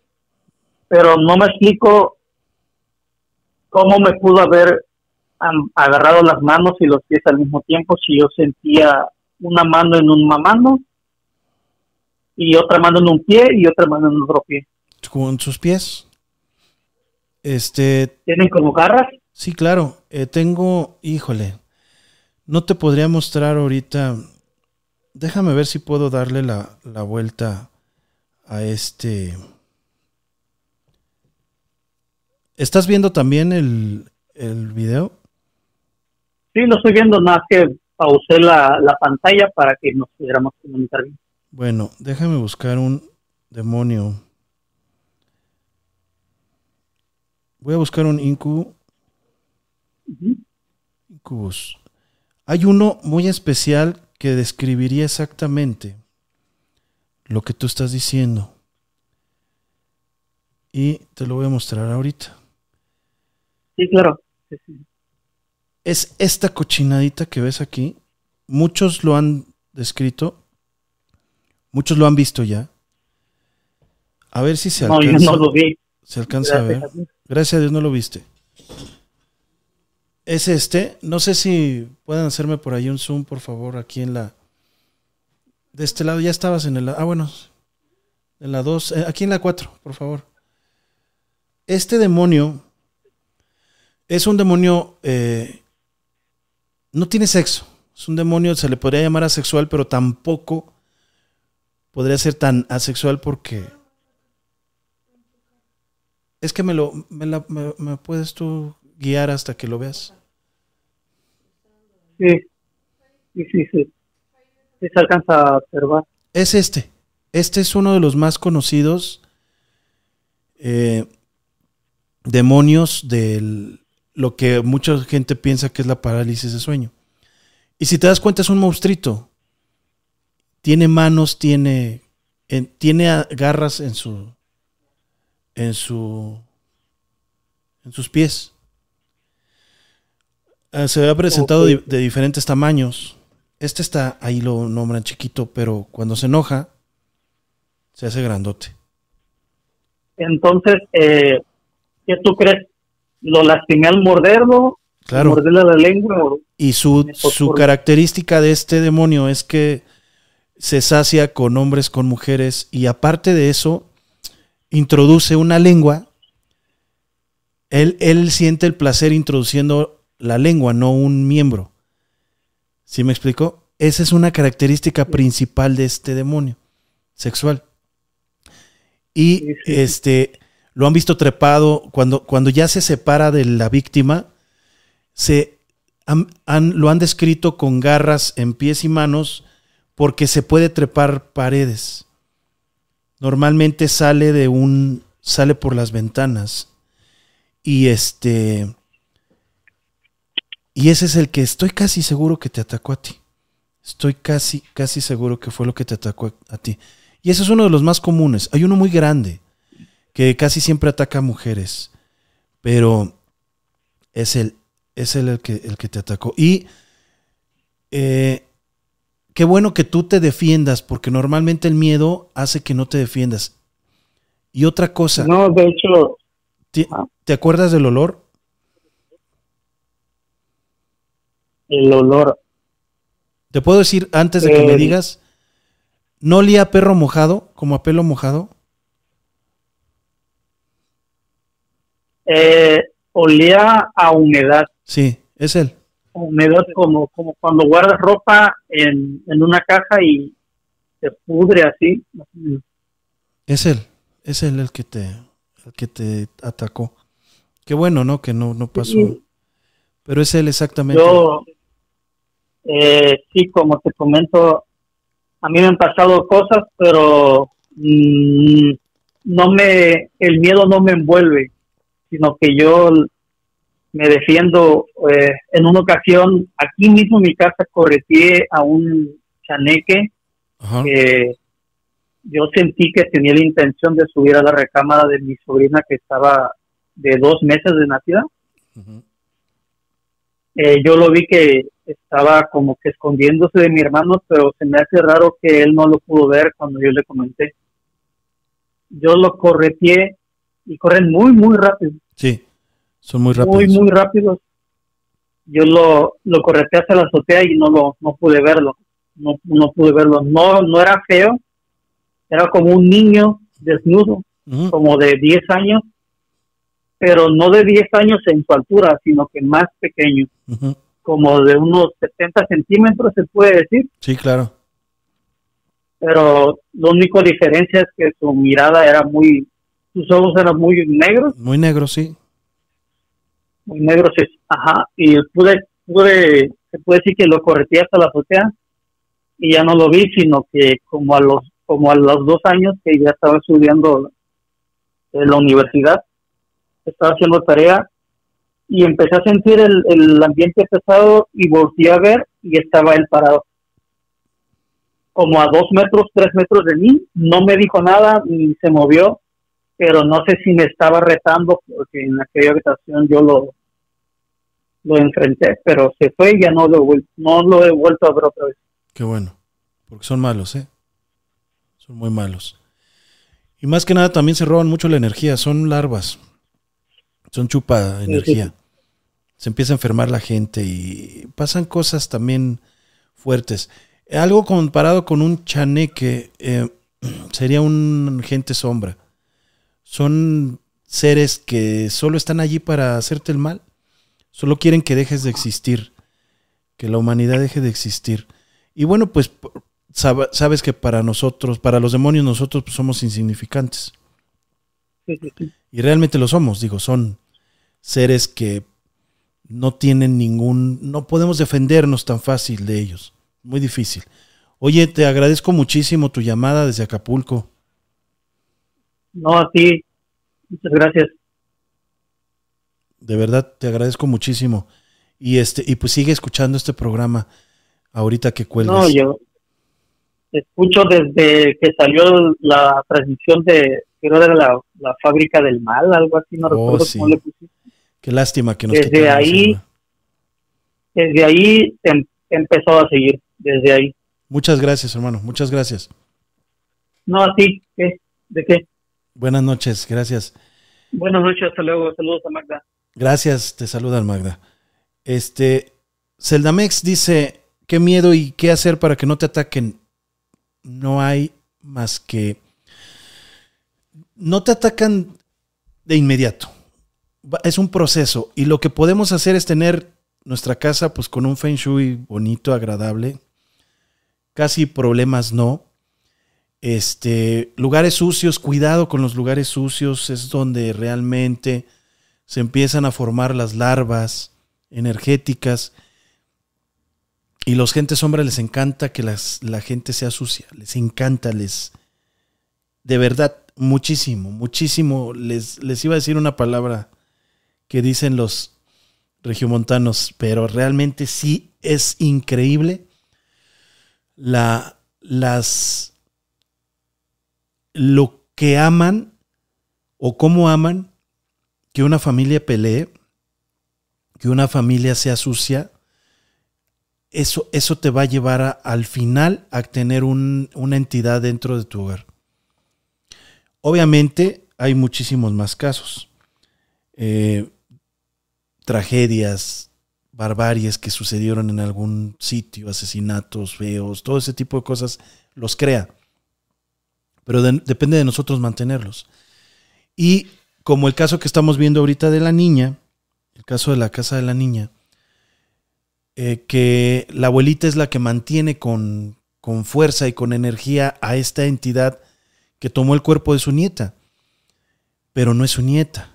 Yo esta segunda incursión que tuvimos, que también fue muy corta, la señora todavía no está bien de salud, lo que poco, poco que pudimos captar, porque fue más lo que pudimos captar en la primera, este, no es una niña, su rostro no es el de una niña. Y la realidad es que la señora pues le, estuvo poniendo ofrendas, le estuvo poniendo juguetes, veladoras todas las noches.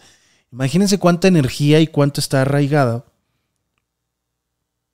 este, este ser de tanto amor, tanta tristeza, tanto sufrimiento, tanto dolor, tantas lágrimas que le ha derramado en cuántos meses la abuelita, pues esto está, está, está satisfecho de, de, energía.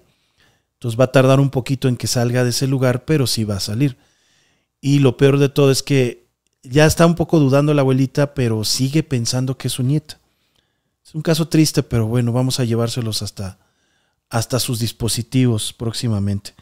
Vamos a abrir la última llamada de esta noche. Muchísimas gracias. Son las 10 con 55, ¿verdad? Muchas gracias. Estamos en el número 15. Hoy hablamos de Skinwalkers, hablamos de 20 y regresa un programa secreto muy, muy, muy cruel de Estados Unidos. Hablamos de la máquina del tiempo, del cronovisor y del Vaticano. Su, su, su similitud entre el, cronovisor y la máquina del tiempo y hablamos por qué. ¿Por qué se tiene que nombrar en una misma oración el cronovisor con el Vaticano? De eso estuvimos hablando. Si se lo perdió o si te lo perdiste, este, vuelve a ver este, este podcast que está y estuvo muy, muy bueno. Seguimos con las llamadas en el estudio. Vamos a darle dos minutos. Un minuto, dos minutos por ahí. Y muchísimas gracias, dice Ana Muñoz. Buenas noches, Omar. Legión dice: Qué buenas están las historias. Muchas gracias, Mariana Ramírez. Saluditos y bendiciones, Magda. Este, Ricardo Rivera dice: Larvas astrales, enviaciones y espíritus invisibles de brujos. Fernando Trujillo dice: Saludos, buenas noches. Lulú Flores dice: Qué horror. Babo Espíritu dice: Qué buenas historias. Gracias. Alejandra García manda corazones azules. César Ortiz dice: Qué gran trabajo, como siempre, maestro. Iztapalapa, Ciudad de México presente. Gracias, hermano. Betty Brizuela dice, Omar, quisiera saber por qué puedo hablar con mis familiares muertos. Me dan mensajes. No tengo miedo, pero no sé por qué me pasa. Tengo visiones, premoniciones, dormida. Eh, tienes el don. Tienes el don, pero ya depende de ti si lo quieres trabajar. Hay muchos lugares holísticos, muchos lugares, este, eh, no, no son holísticos, perdón. Este, muchos lugares holísticos donde puedes empezar a trabajar eso, métete a, a lugares eh, de, oración, haz yoga, este, meditación, eh, empieza a buscar este tipo de, de, energías y después empiezas a trabajar ya con una meditación profunda, empiezas a trabajar ese don o capacidad especial que tienes y vas a ver que sin miedo vas a poder hacer muchísimas cosas por, por mucha gente. Paula García, saludos desde Puebla, señora Mari Magda. Yajaira, dice todo, tú muy, todo muy, muy interesante. Muchas gracias. Gracias por atender mi llamada, dice Marión y Silva. Gracias a ti por llamar. Claudia Real, ¿cómo estás? Saluditos. Josefina Rojas, saluditos también. Gracias por entender mi llamada. Ah, ya lo, ya lo leí. Sandra Llanes manda corazoncitos azules. Martín Contreras, saludos Omar y Magda. Este, buenas noches, Omar, saludos desde El Salvador, dice Manuel Escamilla. Pues vamos a terminar esta emisión podcast número 15 de podcast de terror de Omar Cruz número 15. Número 16. Ay, perdón, estoy atrasado, ¿verdad? Número 16. Muchísimas gracias a todos. Erika Vanessa dice un saludo desde Perú. Las historias están buenísimas. Erika Fonseca, perdón. Gracias, pronto marcaré saludos. Gracias, Betty. Cuéntanos qué has visto, qué te dicen, qué hacen esos seres. Les agradezco mucho a todos haber estado en esta, en esta noche con nosotros. Eh, Isabela Fuentes nos dice saludos, Omar. Eh, gracias por compartir tu información. La verdad, uno nunca termina de aprender, dice Ángel. Anel Sánchez, yo tampoco termino de aprender. Eh, y les agradezco mucho. Nos vemos mañana desde un lugar maldito y desde este podcast de terror de Omar Cruz. Les voy a pedir un favor antes de terminar. Dejen sus likes. Dejen, si pueden todos sus likes, no, no les cuesta absolutamente nada. Sai Martínez acaba de, de, llegar. Pero puedes escucharlo de nuevo. Este, muchísimas gracias. ¿Tenemos llamada? Vamos a recibirla, claro que sí. Vamos a terminar con broche de oro, igual que el día de ayer, con una llamada. Cortaron. Bueno, ni modo. Se lo perdió. Este, compartan esta transmisión aunque termine. Háganme el favor de compartirla en sus grupos. Con eso nos van a ayudar muchísimo para llegar a más gente. Y es gente que no la estamos buscando por likes o por vistas. Es gente que necesita hablar lo que le está pasando y que no tiene un lugar donde la escuchen. Si yo transmitiera por like o por vistas, todos los días estuviera transmitiendo sin parar. En las mañanas, tardes y noches. Les tengo buen, buen contenido próximamente, así es que espero que estén con nosotros. ¿Tenemos la llamada? Ok. Vamos a cerrar con broche de oro con esta llamada. Buenas noches. Abrimos canal para que me escuchen mi saludo, por favor. Bueno, señor Omar. Buenas noches. ¿Con quién tengo el gusto y de dónde nos llamas? Ah, soy Marlon de Querétaro. ¿Cómo estás, Marlon? Muy bien. Este, bueno, quería ver si podías contar rápido dos historias. Una es muy pequeña y otra es un poquito, no tan larga. Ajá. Sí, adelante, adelante, cuéntala. Bueno, la primera es más una pregunta. No sé si la puedo hacer.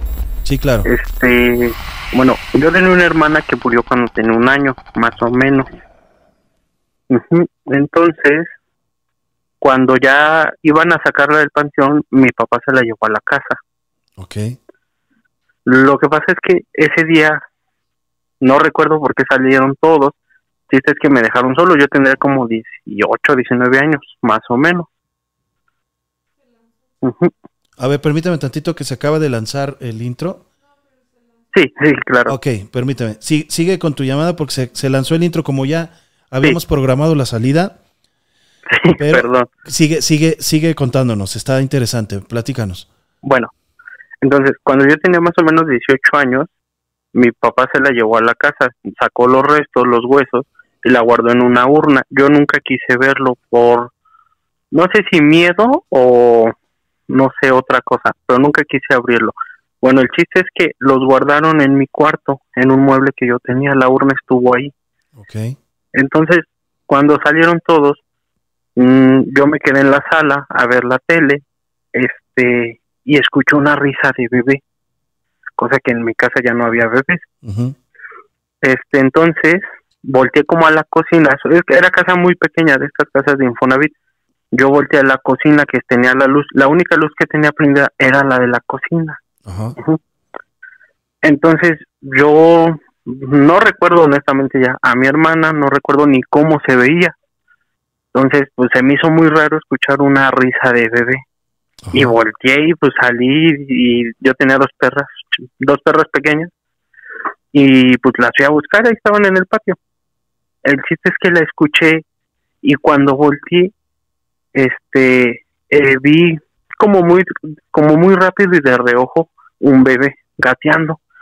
Y volteé a ver la tele de nuevo y dije, a ver, pero me está pasando esto. O sea, sí, sí vi lo que creo haber visto y volteé así rápido, fue en microsegundos. Este, entonces, pues volteé, obviamente ya no iba a ver lo mismo. Pero me quedó esa duda. Obviamente se lo comenté a todos de mi familia y pues dijeron que puede ser que sea, pues que se haya sido ella. Pero yo sabía o tenía entendido que los bebés, cuando mueren bebés, se van directo al cielo. A veces. Entonces, esa era mi duda. Puede ser que haya sido o que haya sido un demonio tratando de como jugar con mi mente o, algo así. Pueden haber sido las dos cosas. Pero hay anomalías, se les llama anomalías. Sí. Entre los investigadores le llamamos anomalías en que un bebé o una niña o un niño se quedan, por algún motivo no sabemos cuál, se quedan y son reales. Eh, nosotros tenemos una experiencia con mi hija exactamente en Baja California, ¿te acuerdas, hija? En Winter, la niña que jugaba en el Panteón de la Paz, estábamos con Ricky, que casualmente mi hija estaba ahí con ella y la niña quería jugar con ella. Como que se ponía, escuchábamos algo muy extraño. Eh, no vimos nada, sinceramente, pero sí estuvo raro. Y lo más extraño es que habíamos pasado nosotros una cerca de cemento y no había nada y cuando regresamos había huesitos de bebé, ¿te acuerdas, amor? O sea, fue muy extraño. Esa niña se llama Winter, es una niña real. Este, era una niña medium y era una niña que predecía el, el, futuro. Entonces ella predijo que la, el techado de la, de la iglesia se iba a caer, iba a matar mucha gente y nadie le creyó. la mataron porque pensaron que era un demonio que estaba mal y a los pocos meses de muerta se cae el techo de la iglesia oh, y toda la gente quedó muy, pues, muy dañada psicológicamente de que habían terminado con la vida de una niña sin que, sin que fuera oh, alguien mala. Pero también esa niña se llevó varios niños en su haber este, en su casa había una, un espacio de estos para subir y bajar comida. Y también se murieron varios niños antes que mataran a esta niña. Está muy extraño ese caso, pero, sí. pero nosotros de, buena fe te digo que hemos visto niños que están vivos. O sea, que regresaron de la muerte. Bueno, va a quedar la duda si sería o no sería. Bueno, y la segunda historia, esa es en la casa donde vivo actualmente. Mm, no sé si recuerda que una vez usted vino en la, por la UTEC aquí en Querétaro. Ajá. Entonces, por la UTEC atrás hay una colonia que se llama El Salitre. Es un lugar donde como que la gente todavía cree mucho en nahuales, mucho en brujas, mucho en ese tipo de cosas. Sí, sí, conozco el Salitre. Perfecto. Entonces, por aquí, bueno, yo no soy mucho de creer en ese tipo de cosas y la verdad es que la colonia es una colonia un poco peligrosa entonces, cuando yo me mudé aquí, este, se empezó como que a escuchar muchas cosas y yo la verdad lo primero que pensé es que alguien se estaba tratando de meter a la casa. Mi mujer ya me había dicho, antes de venirme a vivir aquí con ella, me dijo que se había aparecido una sombra negra en el techo, que se subieron a ver y en el techo pues solo está el tinaco, entonces que se metió ahí atrás y la, la siguieron pero obviamente no, no vieron nada, entonces como que empezaron las cosas extrañas una semana antes de yo venir para acá. Ok. Entonces, una vez ya aquí, ya instalado aquí, se escuchó un golpe en la madrugada, pero un golpe como si una persona muy grande se hubiera caído con la rodilla, así se hubiera tropezado y se hubiera caído muy fuerte. Okay. Entonces yo salí pues buscando qué era con la lámpara y lo que pasó fue que encontramos un animalito, pero es como un lemur, de esos de cola anillada, pero muy chiquitito, es más pequeño que un gato. Ah, Entonces sí, se llaman este. No, no, no, es el otro, el.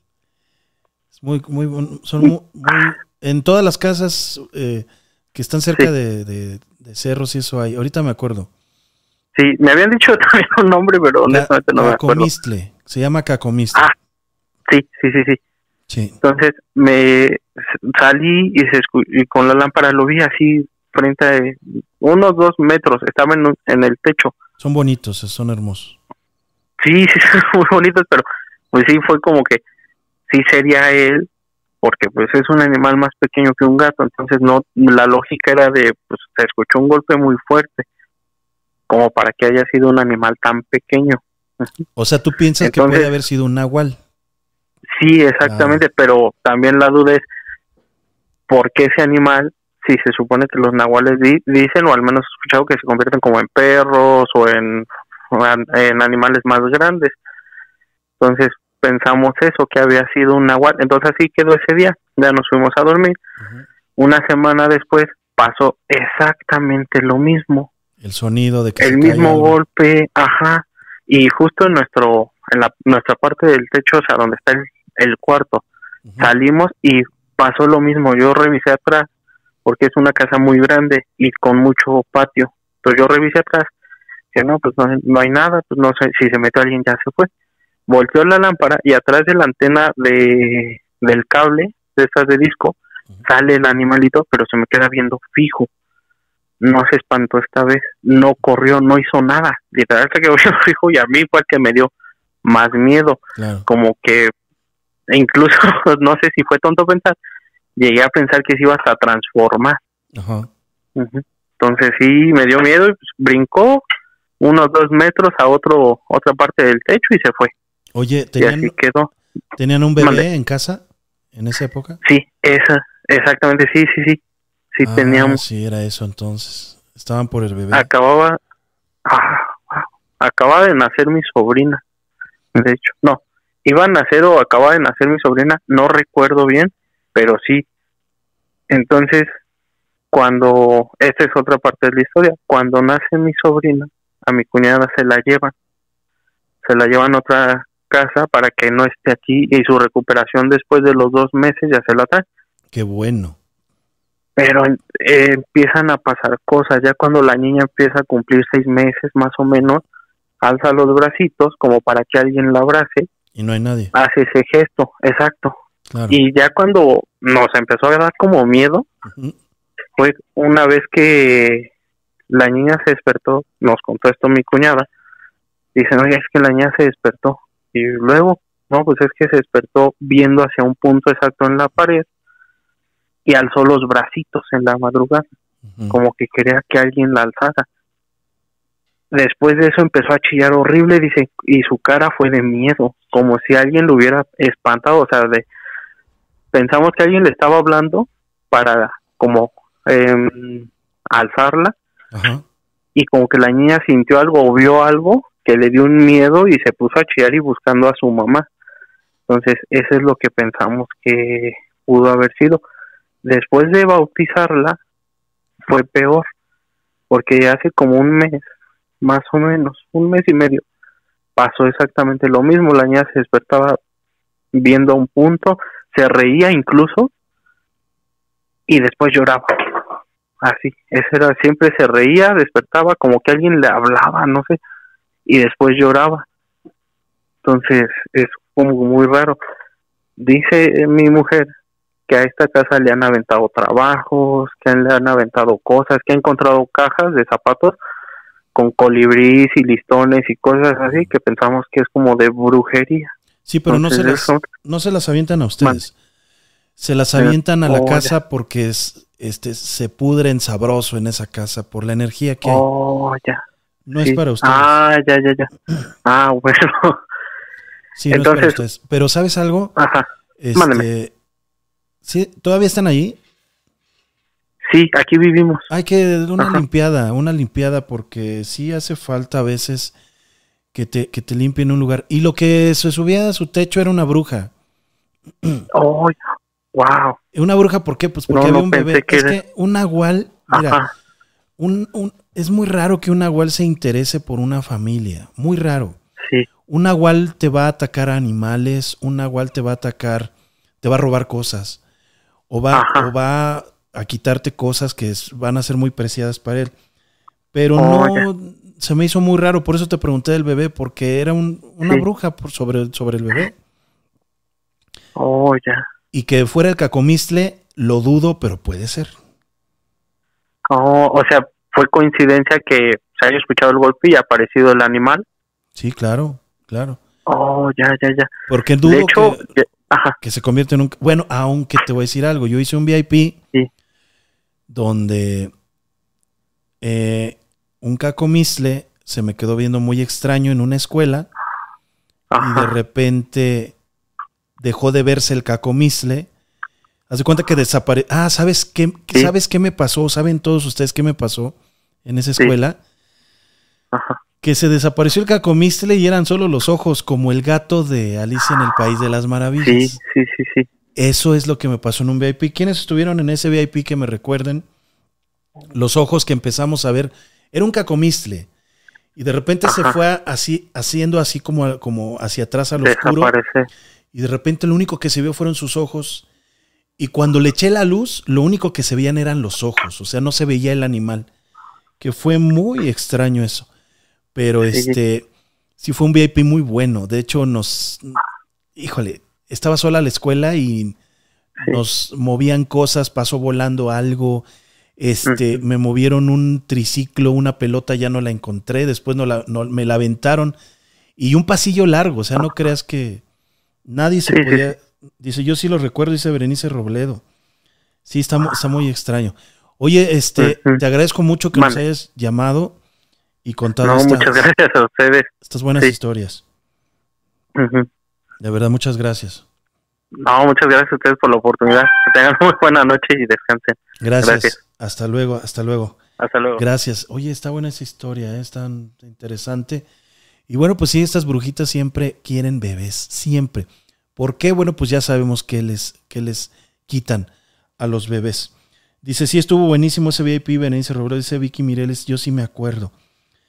Este, es, era un cacomistre y después ya no era nada. Eran unos ojos brillando. Muy extraños. Bueno, ahora sí nos retiramos. Muchísimas gracias. Este fue el podcast número, podcast de terror de Omar Cruz número 16. Muchas gracias. Nos vemos el día de mañana y de verdad compartan, compartan esta transmisión. Nos van a ayudar muchísimo eh, en el canal. Dice, recuerdo que contaste eso en una plática, dice Josefina. Nos vemos mañana alrededor de las 9 de la noche. Seguimos con unos datos eh, escalofriantes acerca del 20 y regresa. Y también les voy a tener una historia muy interesante. Dice, muy cierto, Omar, con el VIP. Gracias, Sai. Ah, estuviste tú también, ¿verdad, Saide? Muchas gracias. Y nos vemos este, desde un lugar maldito o desde un podcast interesante como este. Yo soy Omar Cruz. Hasta pronto.